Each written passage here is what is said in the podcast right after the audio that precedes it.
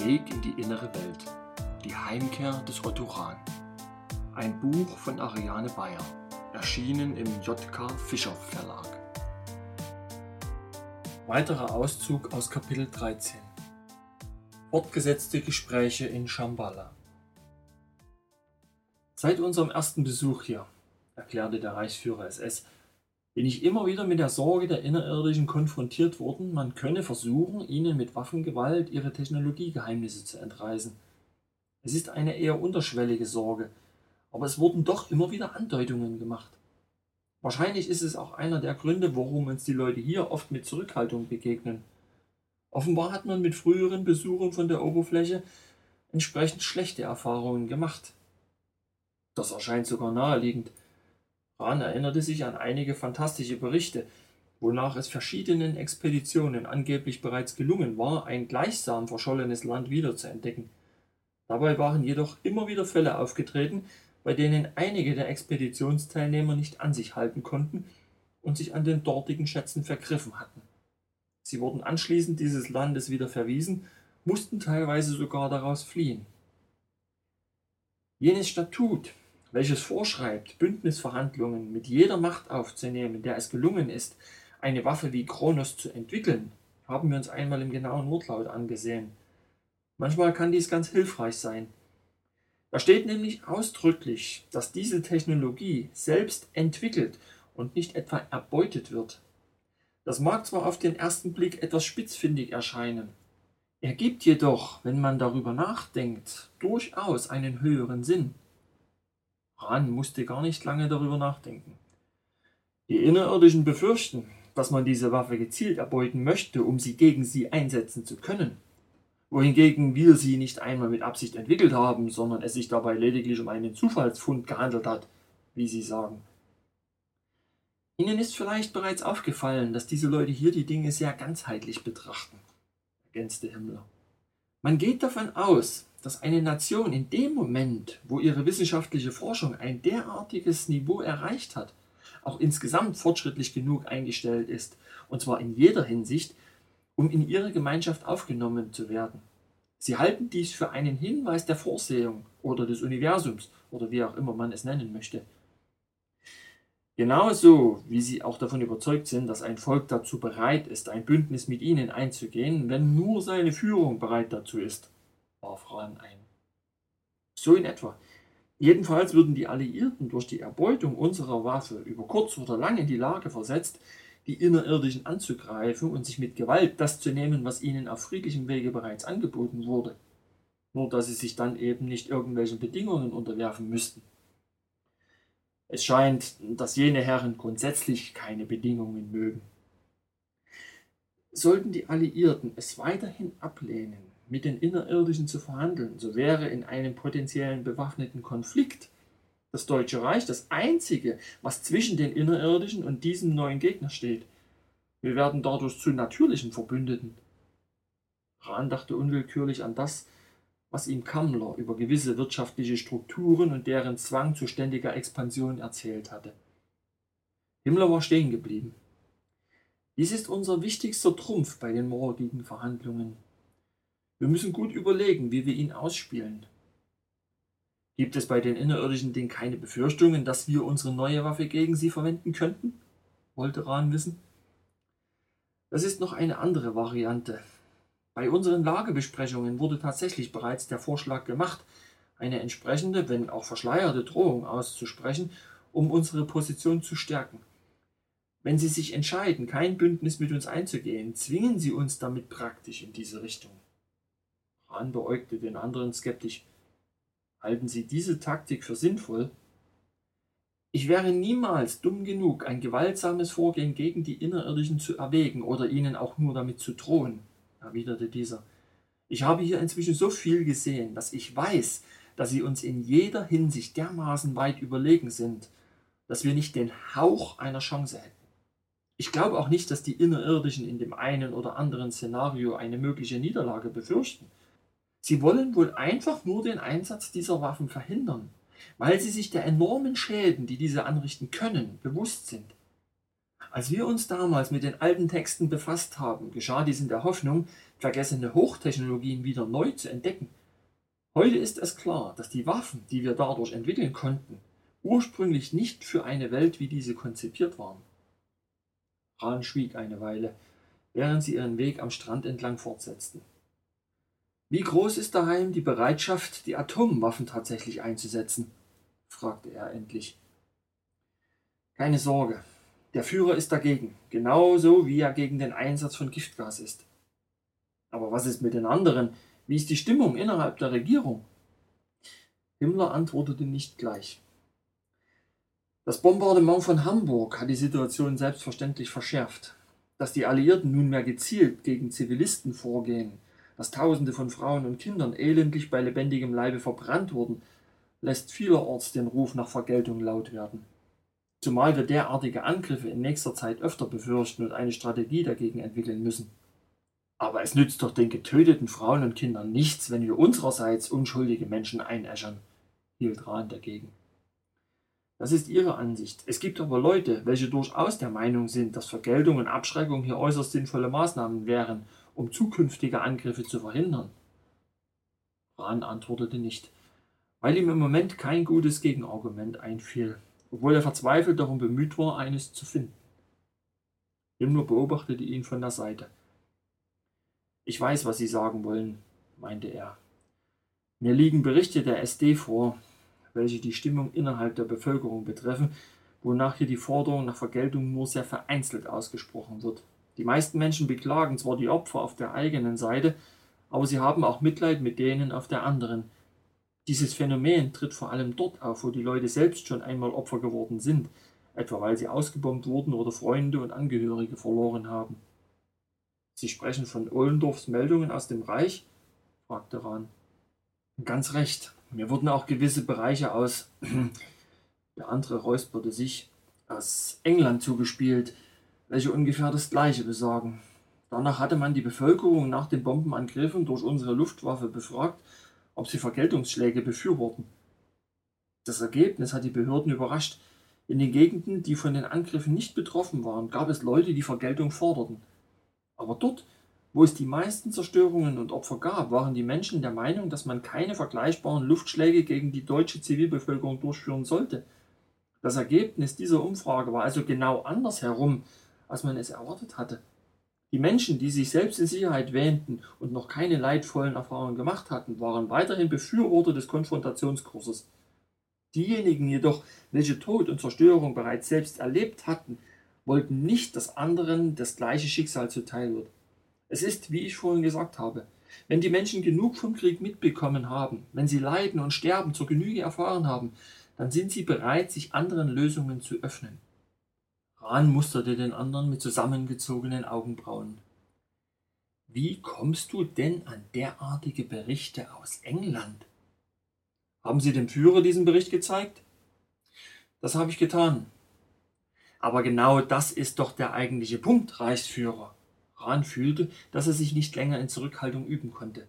Ich meine, niemals wird Rücksicht auf das genommen, was die Menschen wirklich wollen. Als die britische Regierung den Befehl gab, Hamburg zu bombardieren, hat sie sich dabei nicht um die Meinung ihres eigenen Volkes gekümmert.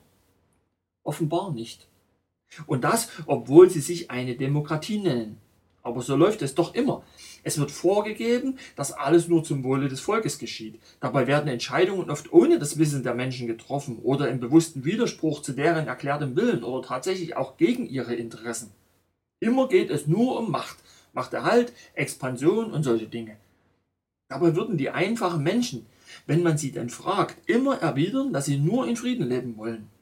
Sie möchten ihrer Arbeit nachgehen und ihre Kinder aufwachsen sehen, und sie haben Verständnis dafür, dass die Menschen jenseits der eigenen Staatsgrenze auch nur das Gleiche anstreben. Aber niemand vertritt wirklich die Interessen dieser Menschen. Immer gehen die politischen Entscheidungen von irgendwelchen Hintergrundmächten aus, und die haben ausschließlich ihren eigenen Vorteil im Sinn, sei es aus finanziellen oder wirtschaftlichen Motiven. Dabei müssten endlich einmal Entscheidungen im Sinne der Menschen getroffen werden. Jemand muss den Willen des Volkes erfüllen ohne dass diesem erst einmal eingeredet werden muss, was es gefälligst zu wollen hat. Ich habe unsere gemeinsamen Gespräche wirklich vermisst, Rahn, erklärte Himmler nach kurzem Schweigen. Es ist gut, dass Sie wieder da sind. Und Sie haben recht. Tatsächlich stellen die von Ihnen erwähnten sogenannten Hintergrundmächte unser größtes Problem dar. Wahrscheinlich unser einziges, bemerkte Rahn düster. Das will ich so nicht sagen. Unterschätzen Sie nicht die Macht der Nutznießer und Mitläufer. Das ist allerdings richtig. Gerade ich sollte das nicht tun, wo man sich doch jede erdenkliche Mühe gegeben hat, mich aus ihrem Umfeld zu entfernen. Rahn hatte die ganze Zeit überlegt, ob er sein persönliches Schicksal zur Sprache bringen sollte. Doch an dieser Stelle bot es sich geradezu an. Ich denke, ich muss Ihnen ohnehin noch für meine Rettung danken. Ich hatte nichts damit zu tun, erwiderte der andere. Wenn Sie jemanden dafür danken möchten, müssen Sie sich an den Führer wenden. Wie geht es ihm denn? wollte Rahn wissen. Es geht ihm ziemlich schlecht. Die viele Arbeit, die große Verantwortung sowie die zahlreichen Rückschläge, das alles belastet ihn sehr. Weiß er, dass ich zurückgekehrt bin? Noch nicht. Ich muss gestehen, die Entscheidung, sie zurückzubeordern, ist relativ spontan erfolgt. Ihre Akte war lange Zeit verschwunden, tauchte erst Anfang dieses Jahres wieder auf und landete völlig unverhofft auf meinem Schreibtisch. Das war eine echte Überraschung. Ich kann es noch gar nicht fassen, dass man die Beweise für meine Unschuld seinerzeit unterdrückt hat. Es ging gar nicht um Schuld oder Unschuld, sondern darum, dass sie gefährdet waren und in Sicherheit gebracht werden mussten. Rahn schluckte und beschloss widerstrebend, dies erst einmal so stehen zu lassen. Apropos Gefährdung. Was ist mit dem alten Oberst? Geht es ihm gut? Keine Sorge. Er hat zwar die SS verlassen müssen, aber er lebt jetzt in Aurolsen, in der Nähe des Stammsitzes von Waldeck-Pyrmont. Dieser passt auf ihn auf. Haben Sie noch Kontakt? Hm, gelegentlich. Seine Gesundheit ist sehr angegriffen. Rahn hoffte, Oberst Willi gut bald wiederzusehen. Er überlegte, wer noch seinerzeit von der Umfeldbereinigung betroffen gewesen war. Und wie geht es Ihrer Frau? Es geht ihr gut, danke, lautete die überraschende Antwort. Wir haben uns inzwischen endgültig voneinander getrennt.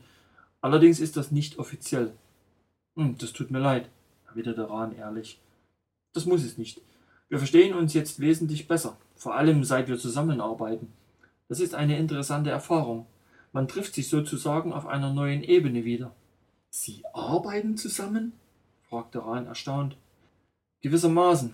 Sie engagiert sich beim Deutschen Roten Kreuz. Und da haben Sie natürlich auch mit dem Internationalen Roten Kreuz zu tun, wo man sich wiederum für die Situation in den Konzentrationslagern interessiert. Über diesen Kontakt haben wir ebenfalls versucht, Friedensverhandlungen anzustrengen. Es hat jedoch nicht funktioniert. Und ich muss Sie bitten, diese Geschichte auch nicht an die große Glocke zu hängen. Rahn schüttelte verwirrt den Kopf und entschied, in diese Richtung keine weiteren Fragen zu stellen. Wie kam es, dass meine Akt so plötzlich wieder aufgetaucht ist? wollte er stattdessen wissen.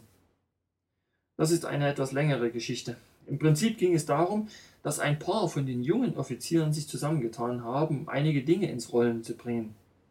Sie haben sich zusammengetan? Ganz recht. Das ist die neue Generation von Führungsnachwuchs, die bereits auf unseren Junkerschulen ausgebildet wurde. Diese Leute agieren ganz anders, als wir es gewohnt sind. Und sie bringen frischen Wind ins System. Viele von ihnen sind echte Idealisten und nehmen die Dinge nicht so hin wie manch einer von den Altgedienten, die sich nur noch in Ruhe ihrer Karriere widmen möchten, wenn sie wissen, was ich meine. Ich weiß, dass man sich zu meiner Zeit sehr in Acht nehmen musste vor Opportunisten und Leuten, die meinten, dass man ihrer Karriere auf die eine oder andere Weise im Weg stehen könnte, entgegnete Rahn in aller Offenheit. Himmler machte eine Pause, ehe er fortfuhr. Ich persönlich bin der Meinung, dass die Weimarer Systemzeit die Menschen verdorben hat. Damals konnte nur vorwärts kommen, wer ausschließlich an sich selbst gedacht und seine Ellbogen eingesetzt hat. Da ging es nur noch darum, möglichst viel Geld zu verdienen und Karriere zu machen und alles nur, um der grauen Masse des sozialen Elends zu entfliehen. Das hat die Menschen geprägt. Manche sind immer noch so gierig und skrupellos, wie sie es damals gelernt haben. Doch die Generation, die wir schon erzogen haben, sieht die Welt mit anderen Augen. Sie orientiert sich am Ideal der Volksgemeinschaft und handelt entsprechend verantwortungsbewusster. In diesem konkreten Fall ging es darum, dass einige dieser jungen Offiziere alles Mögliche unternommen haben, damit das Verfahren gegen Karl Koch wieder eröffnet wird. Bei dieser Gelegenheit kam auch sozusagen neues, altes Beweismaterial ans Tageslicht. Und ganz plötzlich war auch meine Akte wieder da, meinte Rahn. Der andere nickte.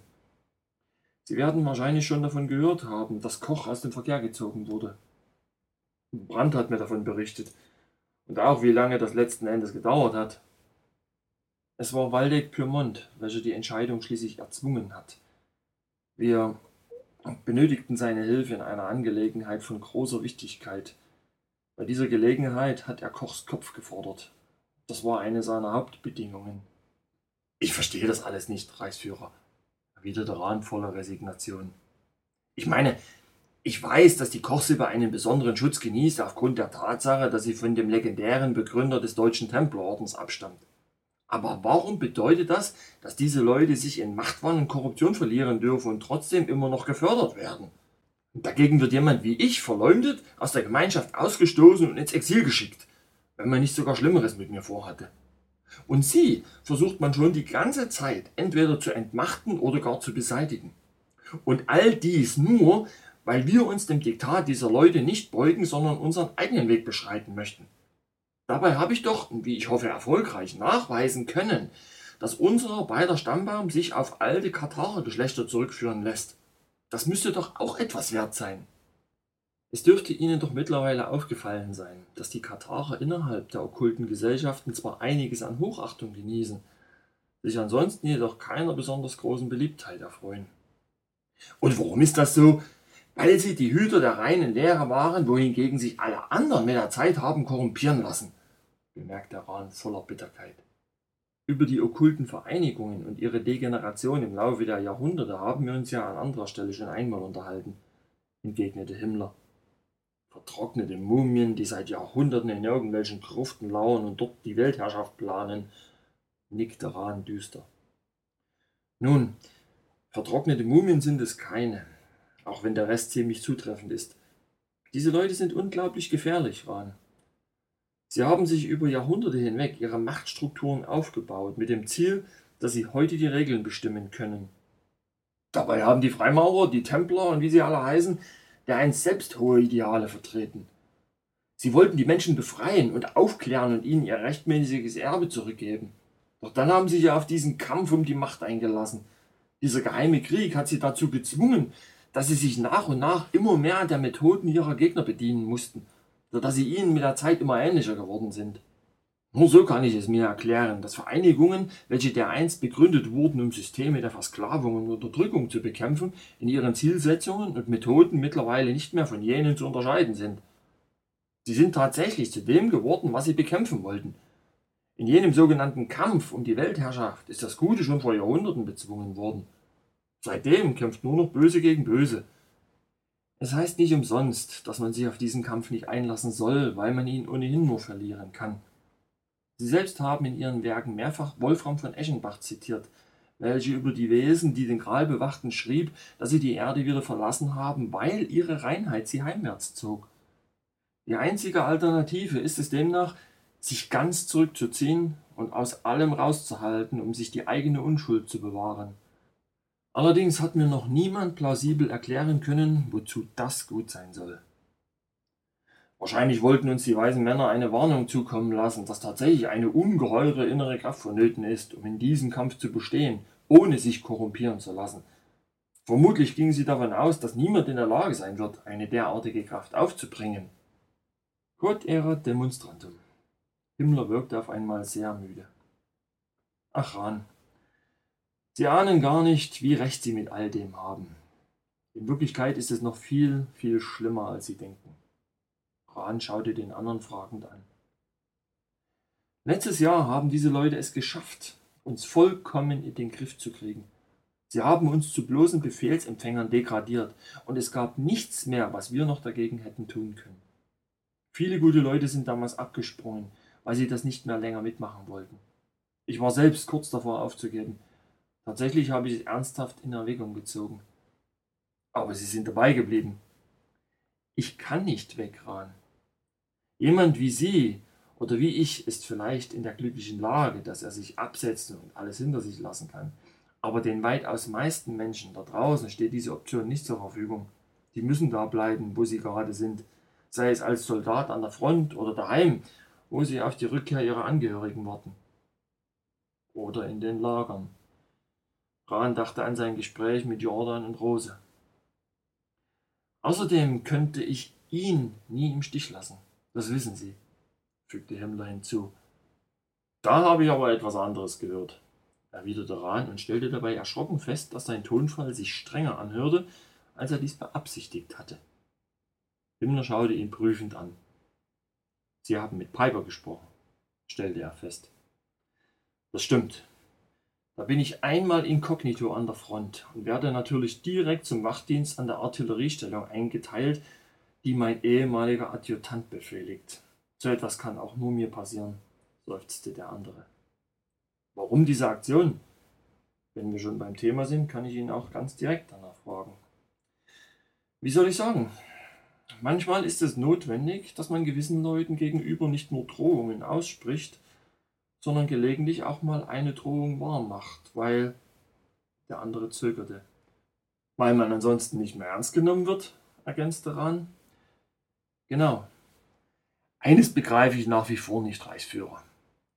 Oberst Willigut hat sie doch seinerzeit in den Thuleorden geholt. Und die Männer, welche schon damals hinter dem Orden standen, sind auch dieselben, die ihnen jetzt in Form einer Schattenregierung das Leben schwer machen. Es ist schon etwas komplizierter. Geheimgesellschaften wie der Thule-Orden dienen, obwohl sie eigentlich geheim sind, schon selbst als eine Art Tarnorganisation. Die Leute, welche im Hintergrund die Fäden ziehen, würden sogar hier niemals in Erscheinung treten. Sie bleiben stets im Dunkeln. Wir haben sie nie zu Gesicht bekommen. Sie erschaffen Organisationen wie Thule, um diese für ihre Zwecke einzusetzen. Leuten wie Oberst Willigut, Professor Haushofer oder Dr. Steiner kann man keinen Vorwurf machen. Sie sind dort Mitglieder geworden, weil sie gehofft hatten, etwas bewegen und verändern zu können. In Wirklichkeit hat man uns alle jedoch immer nur benutzt. Sie haben sich doch damals in den Thule-Seminaren unter anderem auch mit Ihren früheren Inkarnationen beschäftigt, nicht wahr? Das ist richtig. Das heißt, man wusste doch Bescheid um Ihren katharischen und manichäischen Hintergrund. Und trotzdem wollten diese Leute Sie unbedingt mit dabei haben. Obwohl sie wussten, worauf sie sich einließen und dass sie, Reichsführer, ihre Ziele in dieser Form vermutlich nicht mittragen würden. Hier spielen mehrere Faktoren zusammen ran. Zum einen müssen Sie bedenken, dass diese Leute sich einen Menschen sehr gezielt aussuchen. Sie sehen sich dessen Vergangenheit an und ziehen daraus Rückschlüsse auf sein mögliches zukünftiges Schicksal. Und wenn Sie annehmen, dass die Vorsehung mit dem Betreffenden Großes vorhat, dann versuchen Sie ihn auf Ihre Seite zu ziehen und zu Ihrem Werkzeug zu machen. Rahn schwieg eine Weile. Deswegen hatten Sie es auch auf Adolf Hitler abgesehen, bemerkte er schließlich. Ganz recht, obwohl der unter völlig anderen Umständen dazu gestoßen ist, als es bei mir der Fall war. Dann hatte man also geplant, sie irgendwann vollständig zu vereinnahmen und vor den eigenen Karren zu spannen. Davon gehe ich aus. Allerdings hat man mir von Anfang an nicht getraut. Dass ich dennoch eine hohe Position bekleide, habe ich ausschließlich einer einzigen Person zu verdanken. Adolf Hitler. Das ist ein offenes Geheimnis. Ein kühler Wind kam auf, Himmler hob den Kopf und beobachtete die Schaumkronen, welche sich in einigem Abstand zum Ufer auf den Wellen bildeten. Rahn hingegen bemerkte nichts davon. Gedanken verloren starrte er auf den Sand zu ihren Füßen. Irgendeine Verbindung fehlt mir noch. Als ich zum Thule-Orden kam, war ich 24 Jahre alt. Zuerst fand ich das alles ganz wunderbar. Die spirituelle Ausbildung, Magie und Okkultismus, das Studium unter Gleichgesinnten. Doch wie Sie wissen, wurde Willigut kurz nachdem er mich dazugeholt hatte, verhaftet und verschwand schließlich in einer Nervenheilanstalt, ohne dass der Orden ihm zu Hilfe kam. Man wollte sie seinem Einfluss entziehen und selbst unter Kontrolle bringen, nickte Rahn. Diese Vermutung hatte ich ehrlich gesagt schon damals bestätigte Himmler. Ich möchte Sie noch etwas fragen, Reichsführer. Rahn blickte auf. Dr. Steiner wurde ungefähr im gleichen Zeitraum ermordet. Es wird berichtet, dass niemand über die wahren Inhalte des Manichäismus so gut Bescheid wusste wie er. War es ursprünglich so vorgesehen, dass er ihr Lehrer hätte werden sollen? Himmler sah ihm offen ins Gesicht. Ich weiß es nicht, Rahn. Ich habe mir diese Frage selbst schon gestellt. Aber ganz ehrlich, ich kenne die Antwort nicht. Rahn nickte und senkte wieder den Blick. Ich habe mir das Ganze drei Jahre lang angeschaut, fuhr Himmler fort. Dann hatte ich genug davon. Trotz eines gewissen ideologischen Gleichklanges gefielen mir einige von Thules Anschauungen nicht. Sie erschienen mir zu überholt und indoktrinär. Außerdem mochte ich ihre Methoden nicht. Idealismus erschien nur dort angebracht, wo es ihren Zielsetzungen diente. Ansonsten wurde schon damals mit einer gewissen Skrupellosigkeit vorgegangen, die sich durchaus auch gegen die eigenen Leute richtete. Und dann dieses ganze Experimentieren mit allen möglichen Arten von Rauschgift. Jedenfalls habe ich irgendwann gedacht, dass ich mit meiner Zeit etwas Besseres anfangen könnte. Ich habe geheiratet, meine Parteiämter zur Verfügung gestellt und bin aufs Land gezogen. War das die Geschichte mit der Hühnerfarm? Das war die Geschichte mit der Hühnerfarm. Rahn musterte den anderen voller Spannung. Er hat ihnen praktisch die ganze Sache vor die Füße geworfen und ist gleichzeitig eine Ehe eingegangen, welche so von den Ordensoberen wahrscheinlich nicht genehmigt war. Damit war der spätere Konflikt gewissermaßen vorprogrammiert. Was ist dann passiert? Himmler seufzte erneut. Es kam die Weltwirtschaftskrise. Die Bank hat meinen Kredit gekündigt und ich musste mein Anwesen wieder verkaufen, um schuldenfrei aus der Sache rauszukommen. Das dürfte Ihnen ja alles bekannt vorkommen. Mir ist zur gleichen Zeit in Frankreich in etwa dasselbe passiert. Eben. Aber ich konnte immer noch meine Stelle als Parteisekretär wieder antreten. Unsere Wahlergebnisse schnellten zu jener Zeit nach oben. Mitten in der Krise war meine Anstellung bei der Partei gewissermaßen krisensicher. Ich hatte ja auch eine kleine Familie zu ernähren. Rahn nickte verständnisvoll. Allerdings will ich es nicht so darstellen, als sei meine Entscheidung, zur Partei und zum Thule-Orden zurückzukehren, aus rein materiellen Erwägungen heraus zustande gekommen. Obwohl ich zugeben muss, dass dies mit ein Grund war. Aber es war nicht der Hauptgrund. Ich habe es mir schon gedacht. Jetzt kommt noch etwas. Es war Hitler, der mich zurückgeholt hat.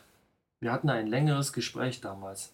Ich habe klargestellt, dass ich zwar seine Anweisungen befolgen und ihn in all seinen Zielen unterstützen werde, dass ich es jedoch ablehne, nach der Pfeife von irgendwelchen Hintermännern zu tanzen. Wir haben dann gemeinsam einen Plan entworfen, wie es möglich sein sollte, die Macht, welche man uns zur Verfügung stellt, zu nutzen, um die Schattenregierung eines Tages loszuwerden, damit wir danach völlig frei unseren eigenen Weg beschreiten können, wie Sie es vorhin so treffend formuliert haben. Himmler machte eine Pause und Rahn registrierte erst jetzt das anschwellende Rauschen der Brandung. Was soll ich noch sagen? fuhr der Reichsführer fort. Wir waren jung und idealistisch und wir haben die Situation falsch eingeschätzt. Wir haben wirklich angenommen, dass wir eine Chance hätten. Und wenn Sie jetzt sagen, dass das keine besonders gute Idee war, kann ich Ihnen da leider nicht widersprechen. Aber wir haben es doch immerhin bis hierher geschafft, wagte Rahn einzuwenden. Aber unter welchen Verlusten? Das, was wir bisher erreicht haben, droht gerade wieder verloren zu gehen. Und der Preis, den wir dafür gezahlt haben, ist schon jetzt viel zu hoch. Aber um noch einmal auf Ihre ursprüngliche Frage zurückzukommen. Fakt ist, dass ich bei Thule und seinen Hinterleuten schon immer eine Persona non grata war. Die Vergangenheit meiner früheren Leben hat ihnen noch nie besonders gut gefallen.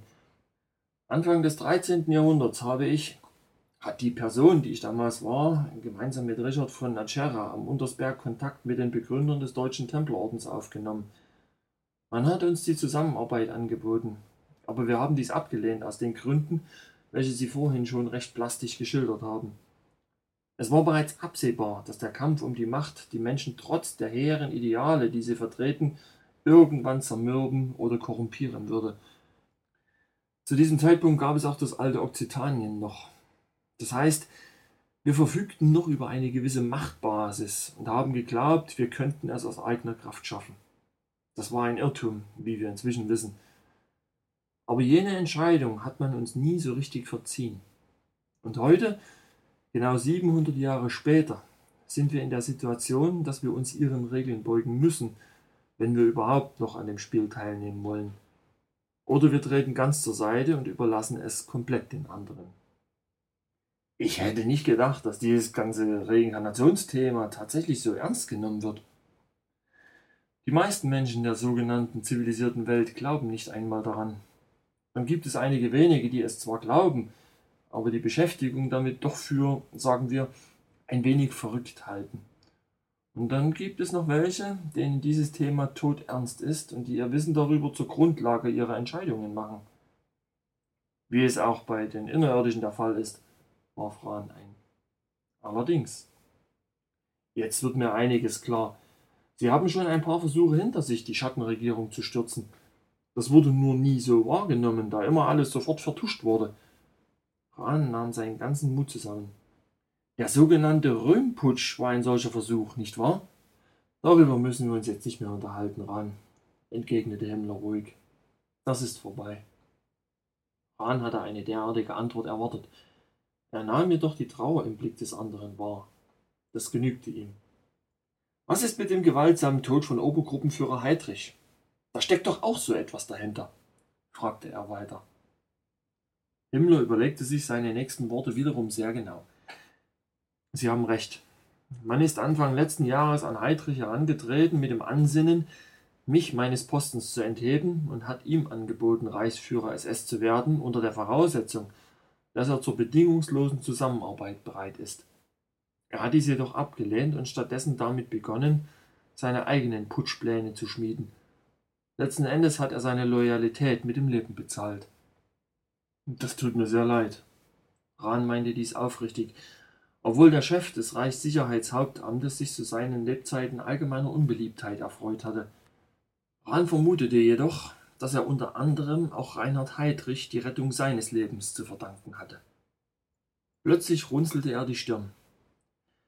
Dann war es aber ein großer Zufall, dass zum selben Zeitpunkt zwei tschechische Widerstandskämpfer ein Attentat auf ihn verübt haben. Ja, nicht wahr? Die Wahrheit ist, dass ich damals aufgehört habe, an Zufälle zu glauben. Sie denken, dass das Ganze über das feindliche Ausland lanciert worden ist? fragte Rahn ungläubig. Was ich denke, ist, dass irgendetwas von seinen Plänen durchgesickert sein muss. Der Putsch hätte so unspektakulär wie möglich in der Form einer Art Palastrevolte stattfinden sollen. An dem Morgen, als das Attentat auf ihn stattfand, befand er sich gerade auf dem Weg zum Flughafen, um nach Berlin zu reisen und alles in die Wege zu leiten. Innerhalb von 48 Stunden wäre es vorbei gewesen. Es muss eine Warnung an London ergangen sein, dass bei uns eine Neuordnung der Machtverhältnisse ansteht, welche nicht in ihrem Sinne und im Sinne ihrer Kriegsziele ist. Die beiden tschechischen Agenten waren in diesem Fall nur nützliche Werkzeuge. Glauben Sie wirklich, dass unsere Gegner derart vernetzt sind? fragte Rahn erschrocken. Aber noch während er diese Frage stellte, erinnerte er sich an Gestapo Müllers entsprechende Äußerungen. Davon müssen Sie ausgehen, bestätigte jetzt auch Himmler. Diese Leute handeln ohnehin nicht nach dem, was für ihre jeweilige Nation das Beste ist. Sie haben doch schon festgestellt, dass sie ausschließlich ihre eigenen Interessen verfolgen, und die können eben grenzübergreifend durchaus dieselben sein. Aber, aber das heißt doch nichts anderes, als dass der Schattenregierung nach wie vor besonders daran gelegen sein muss, sie loszuwerden, Reichsführer. Rahn sah sich außerstande, seine diesbezügliche Sorge länger zu unterdrücken. Im Moment bin ich in einer ganz guten Position, erklärte Himmler beschwichtigend. Die brauchen mich, wenn sie ihren Krieg noch unbedingt weiterführen wollen. Das Reich droht bereits auseinanderzubrechen. Die SS ist eine der wichtigsten Kräfte, die es noch zusammenhält. Aber die Schattenregierung wird das Bündnis mit den Innerirdischen doch um jeden Preis verhindern wollen, meinte Rahn. Das ist in der Tat unser derzeitiges Hauptproblem, bestätigte Himmler, und Rahn erinnerte sich daran, dass dieser Punkt schon am Vormittag für Diskussionen gesorgt hatte. Was gedenken Sie dagegen zu unternehmen? Wir müssen es bei den Leuten versuchen, die wir kennen und an die wir auch herankommen. Nehmen Sie zum Beispiel die Wirtschaftsvertreter. Die lassen erfahrungsgemäß noch am ehesten mit sich reden. Sie haben in Deutschland ihre Fabriken und ihre Arbeiter und damit doch ein gewisses Interesse an der Zukunft unserer Nation. Es ist mir im persönlichen Gespräch bereits gelungen, den einen oder anderen von unserer Sache zu überzeugen. Wie schon damals im Januar 1933. Darum habe ich auch Ohlendorf angewiesen, jenen Arbeitskreis ins Leben zu rufen, fuhr Himmler fort. Er soll mit seinen Ergebnissen den Beweis dafür liefern, dass eine Umstrukturierung unseres Wirtschaftssystems nicht nur möglich, sondern vor allem auch sinnvoll und für alle Beteiligten ein Gewinn wäre. Hahn wollte schon fragen, ob dies auch die Abschaffung des Zinssystems bedeuten sollte, wie es der ursprünglichen Forderung des Nationalsozialismus entsprach. Er beschloss jedoch, sich an dieser Stelle zurückzuhalten und beschränkte sich stattdessen auf ein kurzes Knicken. Die Vertreter der Finanzelite hingegen sind wirklich gefährlich. Die haben ihre Schäfchen nicht nur im Zweifel längst schon im Trocknen, sie haben diesen Krieg sogar mit initiiert, um möglichst großen Profit für sich herauszuschlagen. Himmler unterbrach sich erneut. Sie hätten das erleben sollen, Rahn. Wir waren im Sommer 1939 noch mitten in den Verhandlungen mit Polen. Da hat man uns schon eine Liste in die Hand gedrückt, wo drauf stand, was nach einem Einmarsch alles zu konfiszieren und enteignen sei, um die Ansprüche unserer Auftraggeber zu befriedigen. Gleichzeitig wurden wir gedrängt, die Verhandlungen endlich abzubrechen und die Mobilmachung bekannt zu geben. Es war wirklich unglaublich.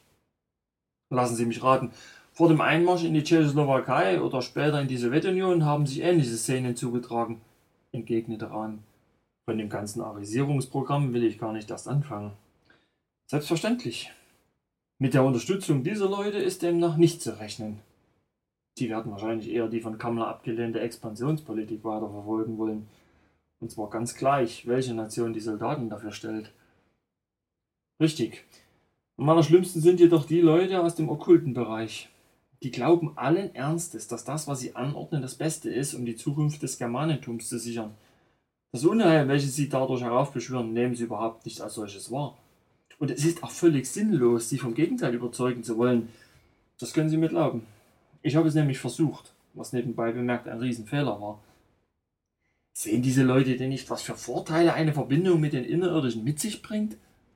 Hm, sie wollen sich auf deren Bedingungen nicht einlassen. Die Schattenregierung glaubt nicht daran, dass es sinnvoll ist, eine ausgeglichene Gesellschaft zu errichten. Sie strebt ein System an, in welchem es eine Herrenrasse und eine Sklavenrasse gibt und eine sogenannte Elite, welche den Herrschaftsanspruch der Ersteren gegenüber den Letzteren durchsetzt. Hahn versuchte diesen ganzen internen Machtkampf zu verstehen, aber es wollte ihm nicht recht gelingen. Er ging davon aus, dass dieses Axiom von der arischen Herrenrasse von Anfang an eines der festen Bestandteile der Thule-Ideologie gewesen war. Sie haben dagegen argumentiert? fragte er unsicher. Die Auseinandersetzung ist anlässlich des Russlandfeldzuges eskaliert. Ich habe versucht, diesen Leuten verständlich zu machen, dass wir kein neues Reich, welches in irgendeiner Weise zukunftsträchtig sein soll, auf dem Unglück anderer Menschen errichten dürfen. Wir müssen uns gegen unsere Feinde zur Wehr setzen, aber wir dürfen unsere Macht nicht daraus beziehen, dass wir andere Menschen versklaven oder ermorden. Das trägt den Keim des Untergangs in sich, und wir hätten unsere Zukunft damit bereits verspielt. Wenn Sie sich die Geschichte ansehen, dann sind alle großen Reiche, die auf Unterdrückung und Sklaverei basierten, irgendwann wieder zerbrochen. Und zwar meist an der Degeneration ihrer eigenen Gesellschaft. Es ist die Arbeit eines Menschen, welche seinen Charakter formt. Ich halte es für unerlässlich, dass das deutsche Volk sich seinen Wohlstand mit den eigenen Händen erarbeitet. Alles andere führt unweigerlich zum moralischen Niedergang.